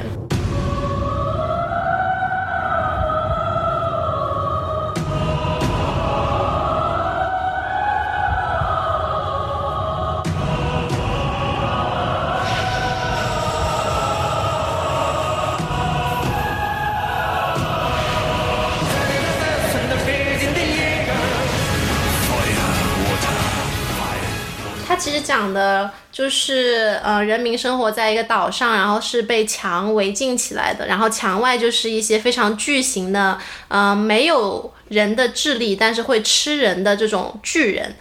当时这个东西，因为它呃，首先画面上比较血腥嘛，因为直接有一些吃掉人啊这样的画面，然后同时很多人觉得说作者是不是有一些军国主义或者纳粹主义上的倾向，然后包括这种生活在岛上的人民和岛外这样来进攻的这种无脑巨人，是不是对于中日关系的一个隐喻等等，就这种嗯，对于政治隐喻啊、敏感啊上面的猜测，导致他在第一季播完之后就在大陆被禁了。然后他进了之后，其实我当时内心非常矛盾，因为我很害怕他真的是那样子，因为其实我确实。哎，国家面前无动漫，就是 如果他真的是那样的话，我肯定不会去支持。但是我当时因为觉得他真的第一部就给我留下非常深刻的印象，就是让我从头卧槽到尾。我觉得是一部非常非常非主流，但是又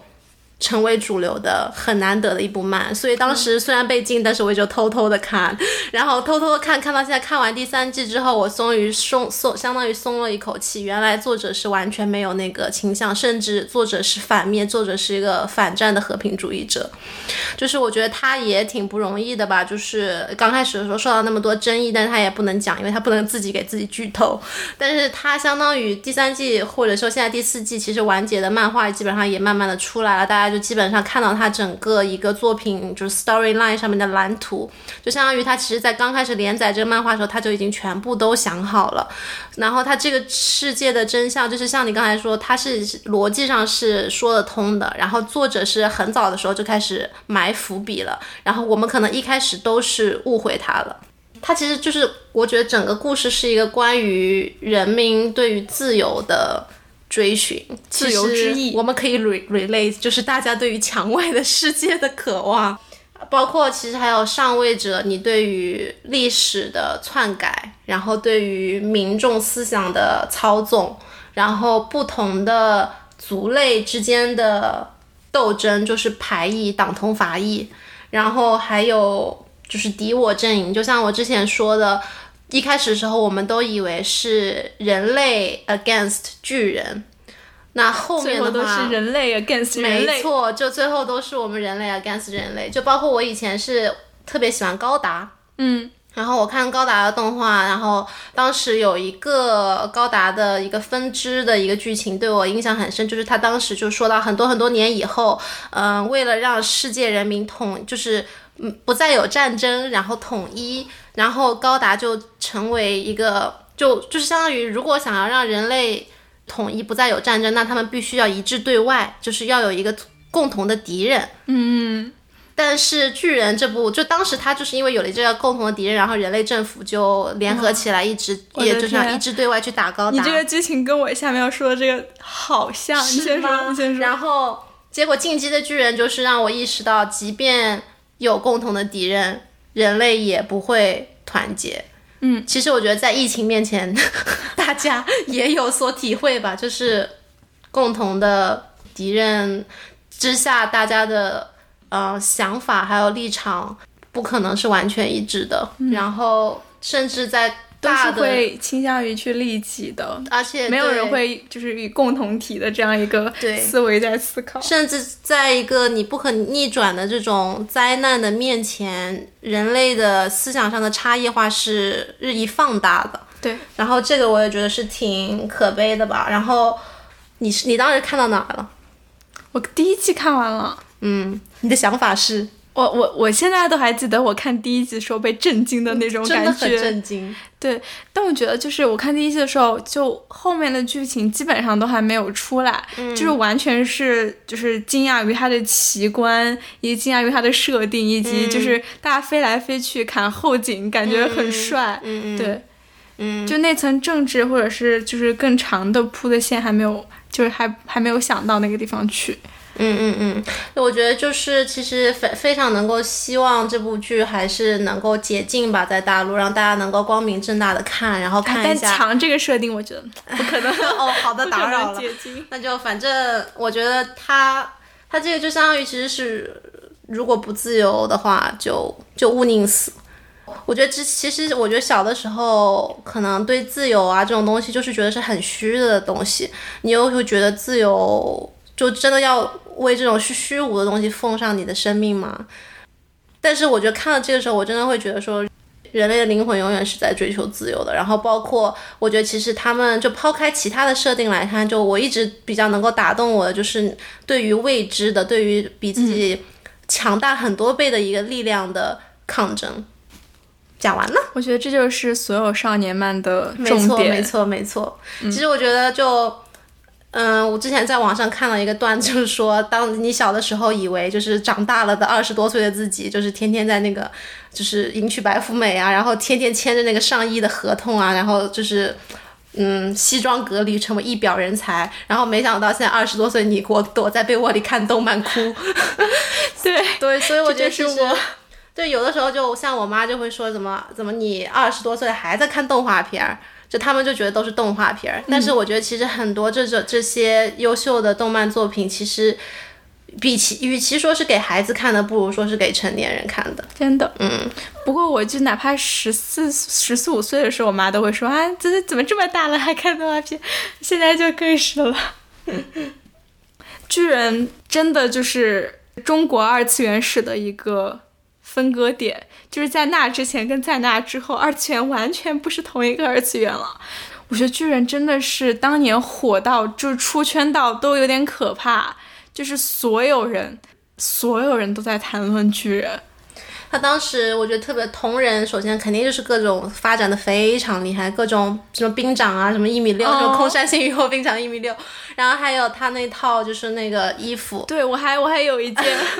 那个时候我记得还有我我们高中的时候，就是还运动会，然后那个入场式还有一个班，就专门全部穿成那个样子，然后再跳他们里面的那些做那里面的动作，然后大家都好羡慕他们有那一套衣服对，服现。在想起来觉得好中二啊。好的，轮到你了，来吧。好的，轮到我了，好奇怪，好可怕，轮到我了。好的，我要说的第二部其实就是跟你刚刚说的那个有很像的剧，就是剧情有很像，就是你刚刚说的那个，就是人类塑造一个共同的敌人这样。对我第二部要说的，来你也来猜一猜吧。是一部挺老的，呃，也不算挺老吧，就是大概零几年的番，然后是一个有校园、有机甲，然后有战斗、有权谋的，权谋对这样的一个故事，非常火，非常热门。啊，共同的敌人，对，就是甲给人类塑塑造了一个共同的敌人，不是高达，不是高达，机甲，也不是 EVA。哼，其实你想到这个作品，可能就不太会马上想到机甲，但它确实是有机甲。机甲让我让我嗯，那我还真不知道，你说。好的，是反叛的鲁鲁修。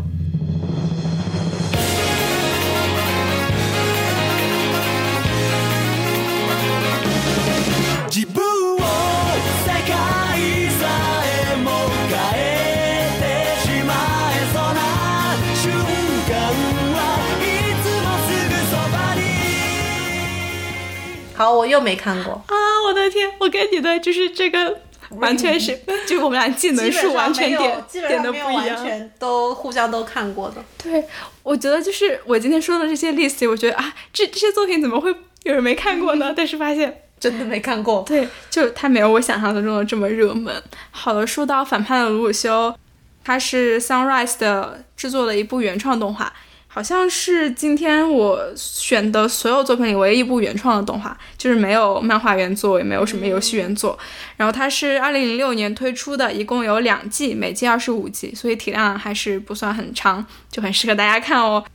它的故事讲的是，在一个架空的世界里，日本就被世界第一强国叫布列塔尼亚，就是一个听起来像英国，但地图上看却是美国的这样一个国家入侵了，然后日本就被迫更名为十一区。呃，十一区这个梗就是从这儿来的，哦就很就从这之后，有时候就日本就会被大家叫做十一区。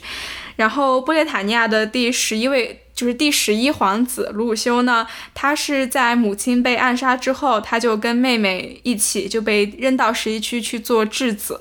然后他就由此一直非常的憎恨布列塔尼亚，然后也很憎恨他的爸爸。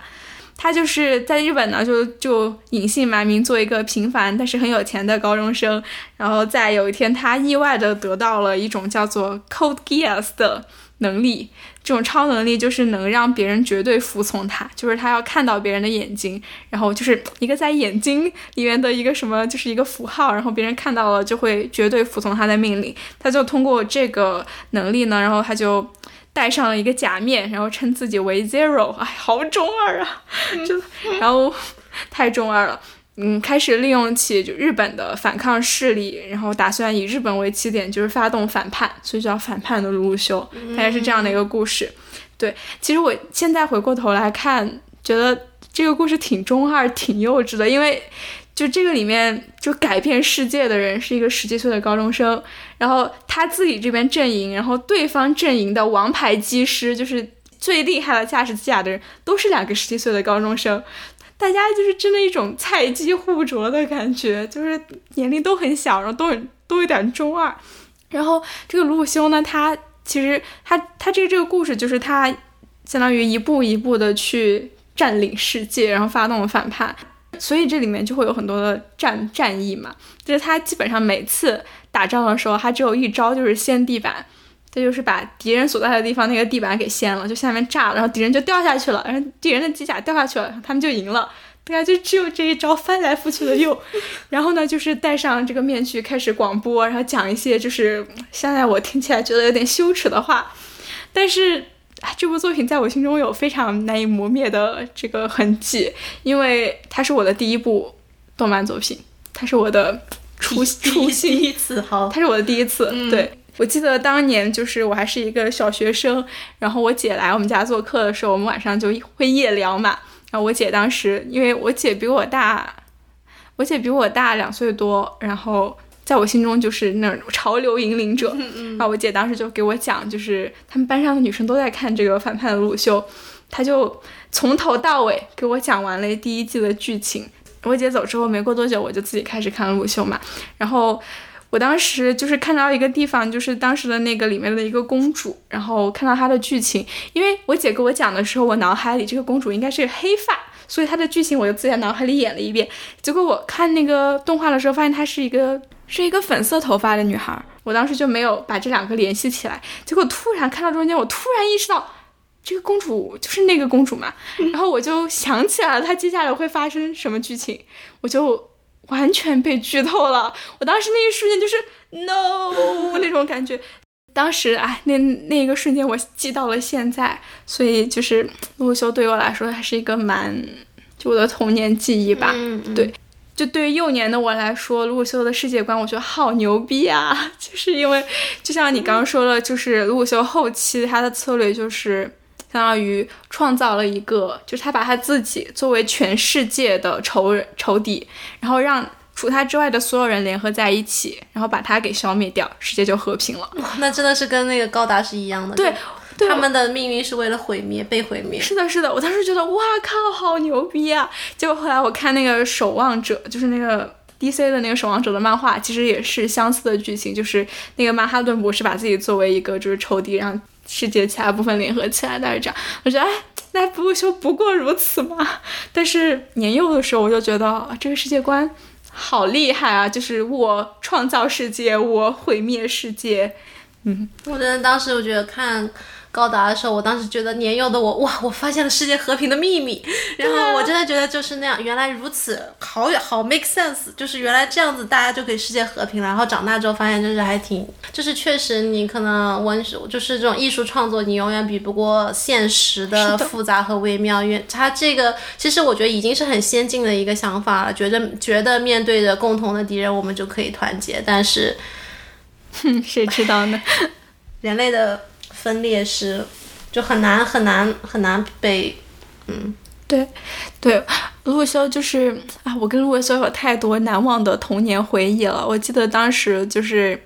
我，我当时会把就是陆修的百科。百度百科页面全部荡下来，然后放到我的 MP 4里，晚晚上在被窝里研究它，然后就是研究剧情啊，研究就是它的背景设定啊什么的。我还记得就是，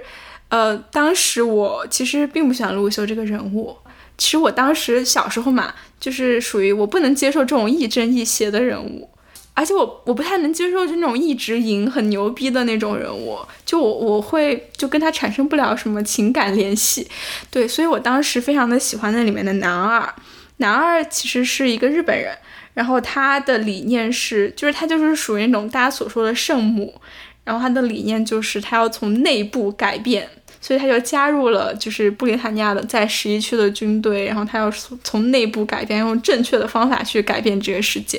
但是当然了，肯定下场就是很很很惨嘛。但是当时就是所有人都在骂他，我当时就啊，我就有种很护崽的个心情。我当时我记得我还在我们学校的这个。这个文学社，然后的那个小杂志上，我还写了一篇，就是维护，时代的记忆，我还写了一水晶之恋了，真的是。对对对，我还写了一篇维护他的文章，我还记得叫什么什么白骑士什么什么，太好笑了，真的。但我还记得，就是当年那种什么，就我们文学社的书上，就还会有什么写那个，让吸血鬼什么吸血鬼骑士什么什么的，就各种少女漫啊，还有什么英兰高校，对对对，S A 特优生吧。对对对，就是各种各种这样的，就是大家那时候都好喜欢这些作品啊。唉，时代的眼泪。OK，终于来到了 Top One 环节。我的 Top One 是，你不让我猜哦哦，我都已经猜到了，因为我之前有跟你讲过，我最喜欢的是 Re 从零开始的异世界生活。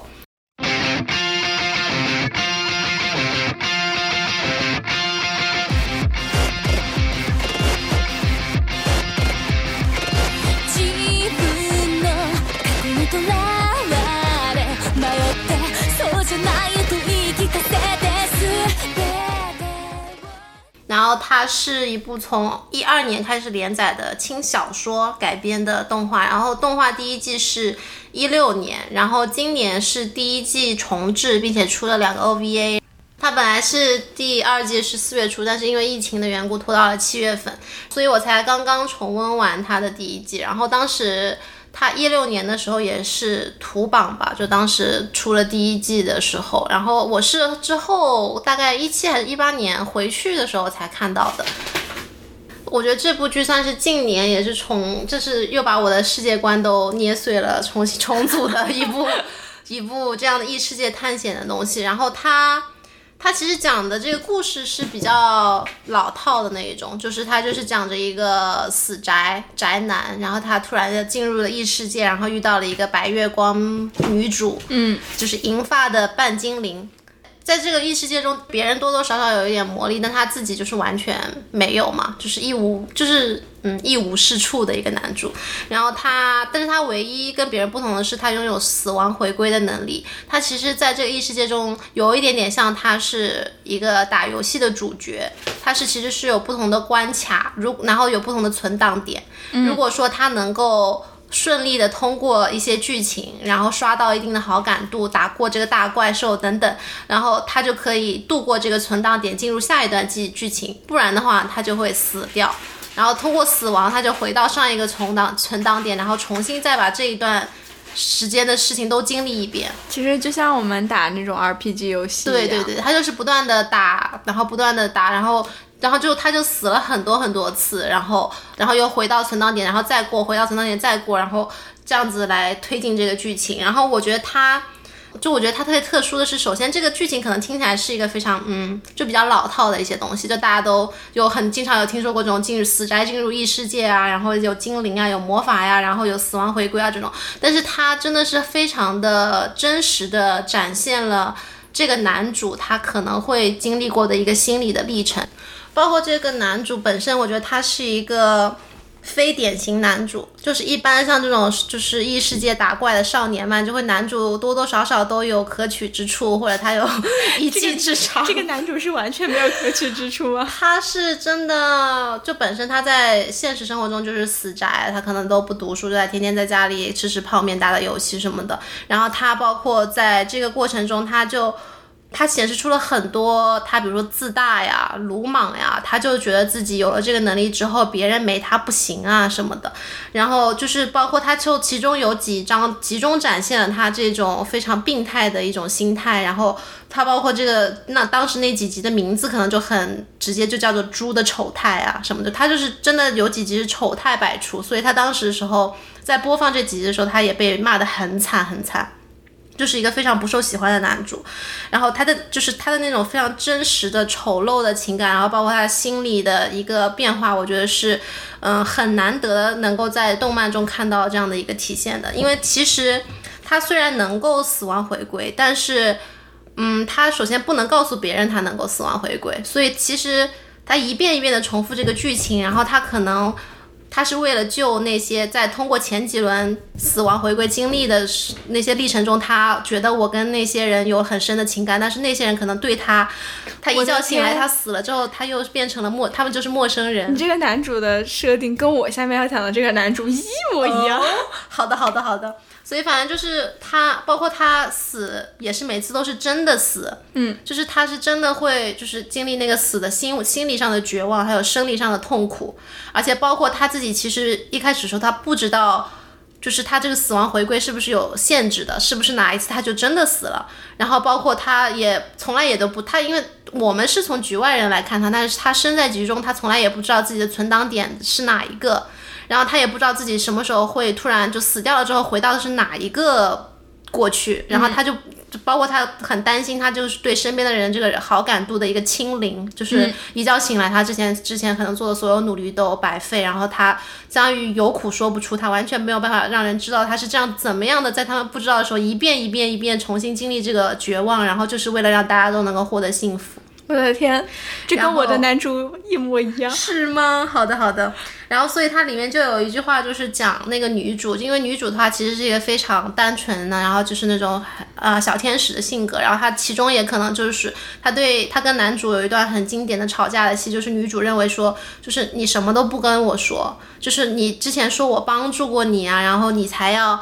来帮我啊什么，可是我对这些完全没有记忆。就完全，我就我我不知道你在说什么，然后男主也会觉得非常的委屈，然后所以他当时有一句话就是说，蓦然回首的你能否看见那个在远处为你拼尽就是全力的他，就是男主真的是为了女主真的是拼命，而且是不断不断的拼命，就是交上自己的生命，然后我觉得还是挺，就包括他从他这个死亡回归从一开始。他可能觉得抱有侥幸，觉得自己很厉害，到后面他不断的经历回归，然后觉得说实在是过不去这一关，然后导致了他的绝望也好，放弃自暴自弃也好，然后丑态百出也好，到最后他又重新燃起希望，然后，然后不断的通过这个死亡回归来学习经验，然后积累他的一些技能点，然后最后通关也好，就是这个历程，我觉得是非常非常真实的，就是我们可以看到，就是一个就是一个普通人。其实很多人虽然骂他，但是我觉得如果我们是他，就是绝对做不到他那样。就是如果说你真的到这个异世界中死了这么多次，我觉得我完全不可能像他这样子重新打起希望来面对明天。包括他其中就是我觉得就是我看我之前其实我的 top one 你也知道，曾经是我的英雄学院。嗯，然后因为我的英雄学院，就是因为我这种从来不看原作，也不夸，也不关注作者，也不关注背，就是动漫动动漫番背后的故事的这种特性，导致我当时其实很没有意识到，呃，我的英雄学院可能会带有这些辱华的思想。然后它被禁了之后，我才知道其实很多东西都是有预设的。但是我的英雄学院其实带给我的感动，包括鬼灭带给我的感动，和包括这部剧带给我的感动，就是。让我感受到勇气，嗯，就是人类的赞歌是勇气的赞歌。嗯，然后因为我也是说小的时候就像自由一样，我不能够理解勇气是什么很珍贵的品质，因为我一直觉得说勇气就是匹夫之勇，就是你没有那个能力却要做那样做做那个能力的事情，那你这个不就是自不量力吗？我觉得，然后你就是白白牺牲，就我觉得是很愚蠢的。但是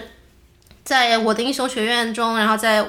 瑞灵当中啊，包括在鬼灭当中，我们都可以看到主角虽然弱小，但是他们愿意就是螳臂挡车，然后知其不可而为之，让我真的看到就是人类的勇气是真的非常可贵的品质。包括他其实叫他像最后他就是为了拥有更好的明天，他就有那个信仰之跃，他就直接自杀，嗯，为了重新开始。然后我觉得真的，我很难有人能够做到就是欣然的面对死亡。他在肉体和精神的无尽折磨之后，他依然能够就是重新站起来，重新去学习去成成长。所以里面有一句话就是说，虽然。别人都有魔法，但是男主就是一无是处，没有一技之长，但是永不放弃就是他的魔法。嗯，所以我就真的有被这个打动到。然后，对，他其实也跟你之前说的那个设定也很像，它是有七宗罪的设定。这个，嗯，作者是每年愚人节的时候他会写一个番外篇，因为他就是呃这部剧就是相当于他不停的存档嘛，不停的重来，所以其实，嗯，所以其实很多。节点，比如说他做了决定 A，但是他也有可能做决定 B，然后就领向一个新的走向。所以他每作者是每年愚人节的时候，对，都会写一个这样的分歧点。就是如果说他在这一章的这一话中的这个决定做另一个决定，那他之后会发生什么样的剧情？他本来在这部剧中就有七宗罪的一个设定，就是魔女教啊，然后有七个分别是什么怠惰呀、色欲啊、暴食啊，然后傲慢啊这种不同的大私教等等等等。但他其实同时也用七宗罪的概念来画了这些不同的分歧点，就是现在的漫画主线就是傲慢线。然后它有一些其他的线，就是分歧点，就比如说怠惰线或者什么的，其中。呃，因为她其实女主的话人气很高，然后女二人气也很高。女二就是雷姆，就拉姆雷姆这一对，嗯，孪生姐妹吧。然后拉姆的话，相当于她是我见过第一个因为女二人气过高，不得不被作者本人强制下线的。嗯，她就是第一季之后，拉姆就雷姆就下线了，就是相当于她就是被沉就沉睡了嘛，就只很很目前到现在还没有上线，就因为她人气过高。然后他其实对，然后他其实他其中一个最最受欢迎的分歧点，就是当时男主在某一某一关就是特别难，他就一直一直过不去，然后他就是有一点放弃了，他就是觉得没有必要再去挑战这些，没有必要再去面对，然后他就是他就找到雷姆，因为当时雷姆因为女主其实当时完全不懂他是他在干嘛，但是雷姆的话就是无条件的支持他。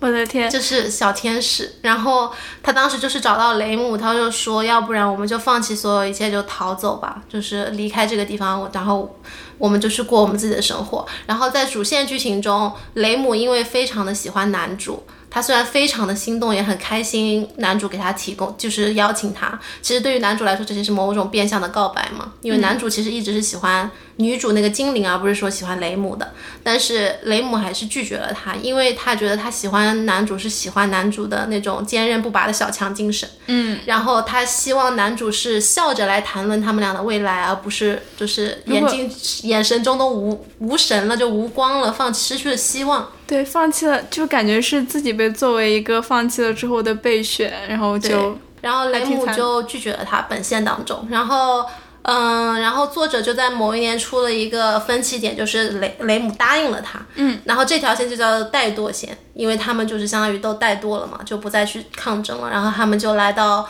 就是以某一个村庄中，然后各自找了一点活计，然后还生了一男一女，就是非常和和和和美美的一个支分支点，所以大家都特别喜欢那一个支线。对，差不多就是这样子。OK，到你了，来，我们先来猜一下吧。哇，好的，这部是一个时空穿越故事，时间机器。我好像我好像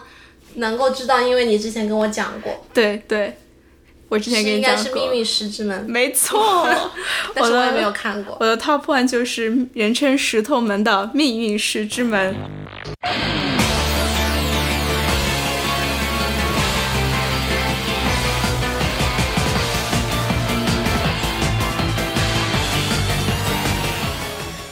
我觉得它真的太好看了，因为我本身很喜欢就是时空穿越这类的故事嘛。你看，我是个神秘博士的粉丝，但是《命运石之门》，我觉得它的特别之处是在于，就比如你拿啊，虽然我很爱神秘博士，但是在这里拿它作为反面例子来讲，嗯，就是《神秘博士》里面，就是他虽然博士他有一个 TARDIS 那个时间机器，但是时空穿越并不是他整个故事的主要部分，就他基本上就是驾驶这个 TARDIS，然后到某个地方，然后开展这一集的剧情。在这一集里面，就是他们不管是遇到什么样的困难，都都不能去乘坐这个 TARDIS，然后去进行再一次时空穿越去解决这个问题。所以其实，在那个里面，时空穿越只是一个工具，但是《命运石之门》是关于时空穿越本身，就是它探讨了就是怎么去进行时空穿越，然后这个时空穿越的后果，就是它整个剧情都是聚焦在时空穿越这个动作上面的。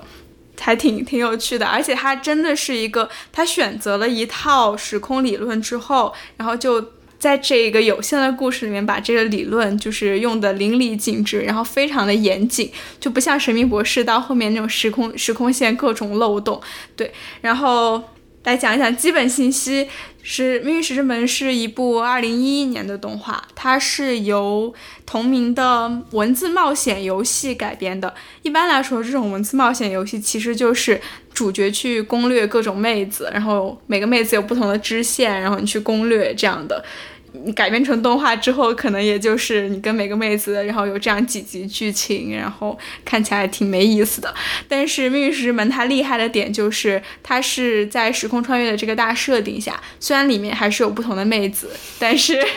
就是把后宫番。把胖把胖妹这个事情，就是相当于做的很隐晦，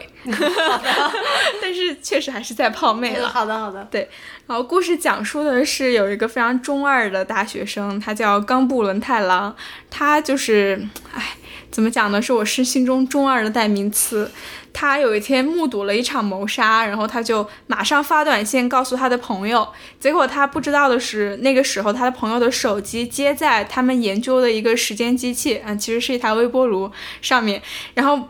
就不知怎么阴差阳错的，他这条短信就被发送到了过去，然后整个世界就改变了。对，大概是这样的一个设定。然后冈部就不断的试验，不断的试验，直到用着用着，某一天就大事不妙了，这样的一个故事。然后它这个里面，它的理论是采用了一个叫世界线的理论。这个世界线的理论说的就是，其实我们存在着很多条不同可能的世界线，但是我们目前身处的这条世界线就是唯一存在的，就是不是平行空间的理论，其他世界线只是作为一个理论上的存在。但如果就是你在这个世界线上改变的东西够多的话，就是你不管是通过时空穿越啊引发的蝴蝶效应啊，你这个。改变的数值积累到一定程度之后，你就能从这条世界上跳到另外一条上。但是跳到了之后，就相当于那条世界线就变成你的真实，它不是平行时空。它里面有一个很简单易懂的比喻，就是就是里面的一个主角拿了两条麻绳这样挂上，然后就相当于世界线 A 跟世界线 B。如果你改变的这个你造成的改变够大，你就从能从 A 到 B。但是每个麻绳上有很多不同的纤维。然后，如果你改变的，就是你的改变不够多的话，其实你还就是在各个纤维之间跳跃，但是你还是在这一整条世界线上。然后这个世界线呢就会收束，相当于就是，只要你没有从 A 到 B，你然后你在世界线 A 上，不管你做多少改变，你都会到达同一个结局。然后大概是这样的一个理论，嗯，所以他这个理论其实蛮严谨的，其实就相当于是这个男主他一开始呃莫名其妙的发明出了这微波炉时间机器之后，他其实开始是抱着玩儿的心态，然后向过去发送了很多条短信，结果大事不妙，就是因为他这个短信造蝴蝶效应造成的改变过大，这个数值过大，他又从世界线 A 到了世界线 B，但是世界线 B 开始呢，他就发现。就是他的一个童年青梅竹马的好朋友就会死，他就是在这个世界线 B 上，就是他大概救他救了几千次吧，重复了几千次，但是那个妹子永远都会死掉。嗯然后他他自己是就相当于你刚说的那个男男主一样，就是他被人称为孤独的观测者，就是他是在就是进行这些时空穿越啊，然后这些改变过去的事情，他是唯一一个有记忆的，就是他一个人，然后相当于经历了几几几百几千次，然后同样的这个过程，但是永远都救不了那个女生，大概是这样的一个。就是到最后都没有，大家就不能剧透。哦哦哦，对，这个男主他跟你刚刚说的那个男主其实有就是相似的地方，在整个过程里面你就能感受到他的无力。他本来是一个特别中二，然后特别有点神戳戳的这样的一个人，你就能看到就是在整个过程中，他整个人完全被消耗到最后。完全已经成了一个空壳一样的感觉，但是还好呢，他有女主，就是这个女主唉真的是就是所有动漫的所有虚拟女性中我最喜欢的一位女性。这个女主她叫 Christina，然后她是一个就是天才少女这样的一个设定，是一个科学家。她的性格呢，就是虽然看上去冷冷的，但其实是个傲娇。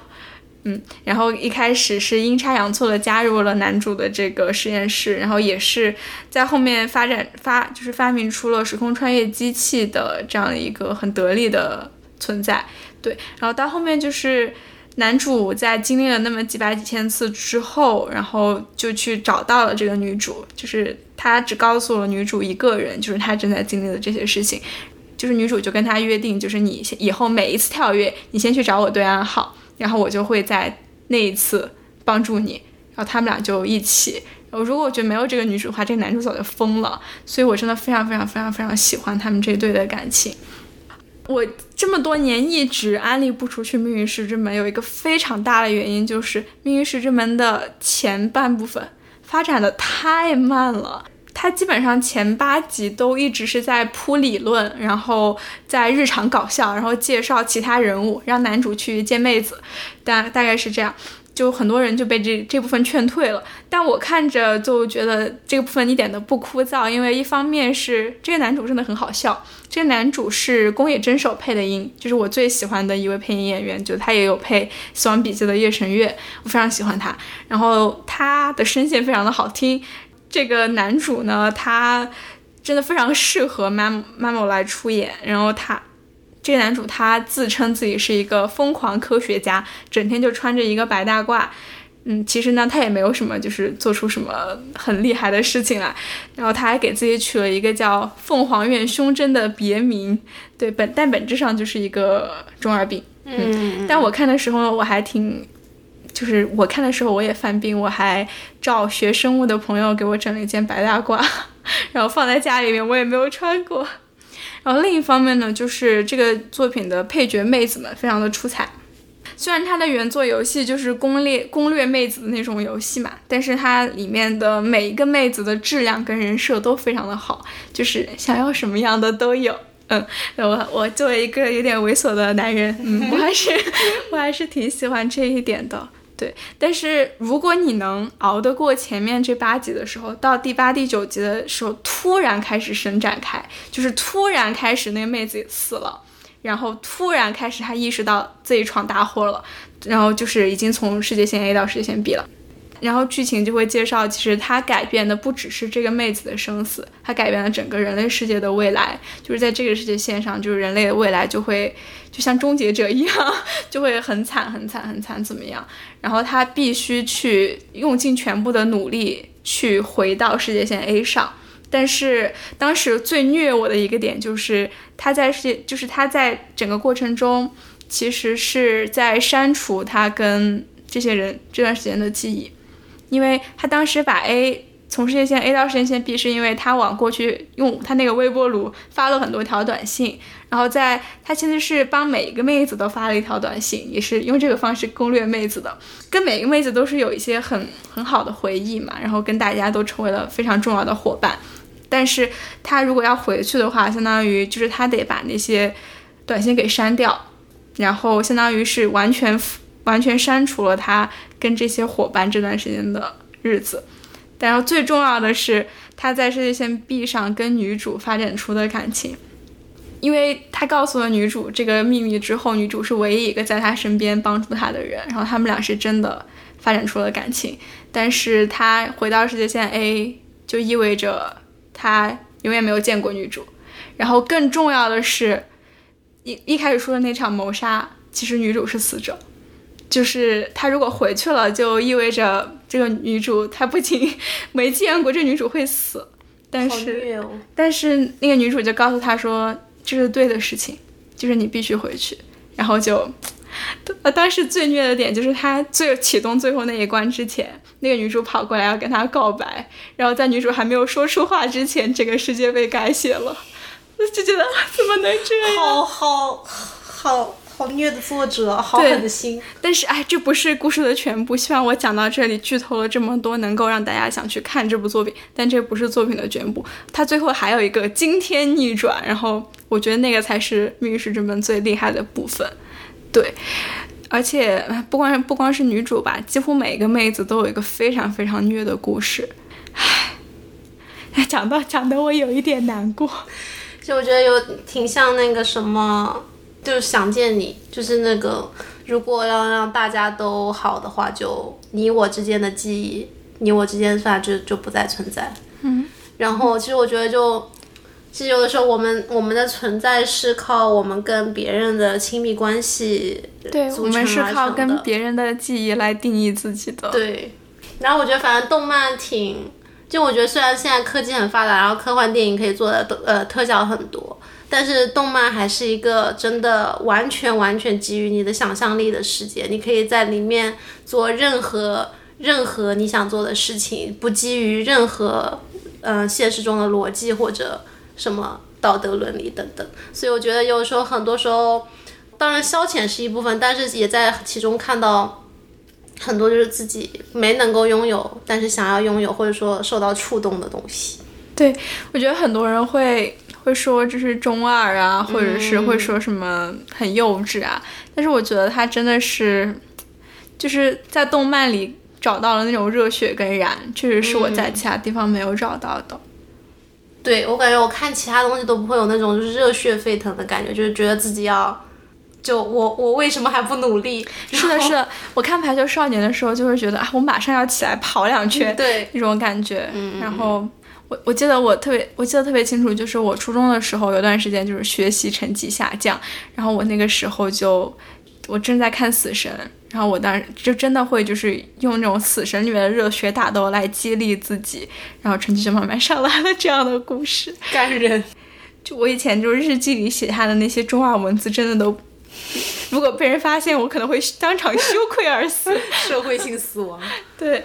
就我觉得，反正往大了说，就是我们之前谈谈论的那些东西。就比如说，其实像我个人的取向，我就是要么就是就傻白甜的日常啊，我就看着图个乐一乐，自己开心开心；要不然就是那种真的能够触触及到你灵魂深处的世界观啊，然后一些呃激励你的人人心的那种探险的故事。然后我觉得无论是哪一种，就都。都是我希就是有希望拥有的，但是又没有能拥有。但是通过观看这个动漫，能够让我获得自己的另一种人生吧。你会觉得在他们身上看到自己的其他的一些可能性。然后我觉得其实，因为我觉得之前包括其实二次元还是比较污名化吧，就大家就觉得是那种中二啊，或者就后宫啊，或者就是而且讲话都是那种就就是内内，好逆讲，就是那种东西。对但是，嗯，我觉得首先本身它是一种就是很正常的消遣方式的一种，然后另外，我觉得它是像我之前说，就是想象力的没有边界的艺术形式。我觉得就是你平常看那种科幻，就是真人的科幻电视剧啊、电影啊什么的，你的那种异世界感不是很强。但是你如果这个东西就是真的是一个二次元的人物啊什么的话，你就会真正感觉就是真正的另一种人生，嗯，是跟你都不在一个平面的人生。对，而且我觉得就像刚才说，就是你你的人生是由你跟比其他人的记忆也好，你们的共同的亲密关系也好组成的。其实我觉得，就是你那些看过的剧啊，看过的文文章啊，然后动漫也好，也是你人生的一个很重要的部分，你的消遣。因为其实我觉得，像就是疫情期间，大家可能也就待在家里，然后可能没什么事情干，这个时候大家就会发现，其实你生活中的一些娱乐作品，以娱乐影视这种。创作艺术创作作品，其实对于大家的精神的健康是很重要的。有多么的重要。然后包括像我之前在做这个功课的时候，就是去看一些集锦啊什么的，去去找我这些 top 六嘛。但是我在看的时候就看到很多很多，我当时可能看过，后来现在都不记得了。然后通过看那些集锦，然后就仿佛又回到了当时的那个岁月，然后看，然后他们那些里面那些主角的。心情我都到现在都能够有同感，所以我觉得其实就像是，就像是音乐有记忆，然后香味有记忆。当你听到某一首歌，听到呃闻到某一个味道，你会回到你人生中的某一个阶段。你通过看回回味这些嗯动漫，你也会回到你人生的某一个阶段。然后他们也组成了你现在的你吧，我觉得是的，是的。而且我觉得很多动漫的 OP 啊，或者是有些片段啊，就是对我的影响，就像。我就像是那个巴甫洛夫之犬一样，就是那个音乐一响，触及，因为音乐一响，我眼泪哗一下就下来了。嗯，好的，非常感谢冉冉今天能跟我来聊一聊，寻回往日的二次元记忆。感谢听众朋友们的收听，我们下期再见。好，记得去看这些作品，不然没错，我们现在就看起来。好的，拜拜，拜拜。小猫咪跟大家 say 拜拜。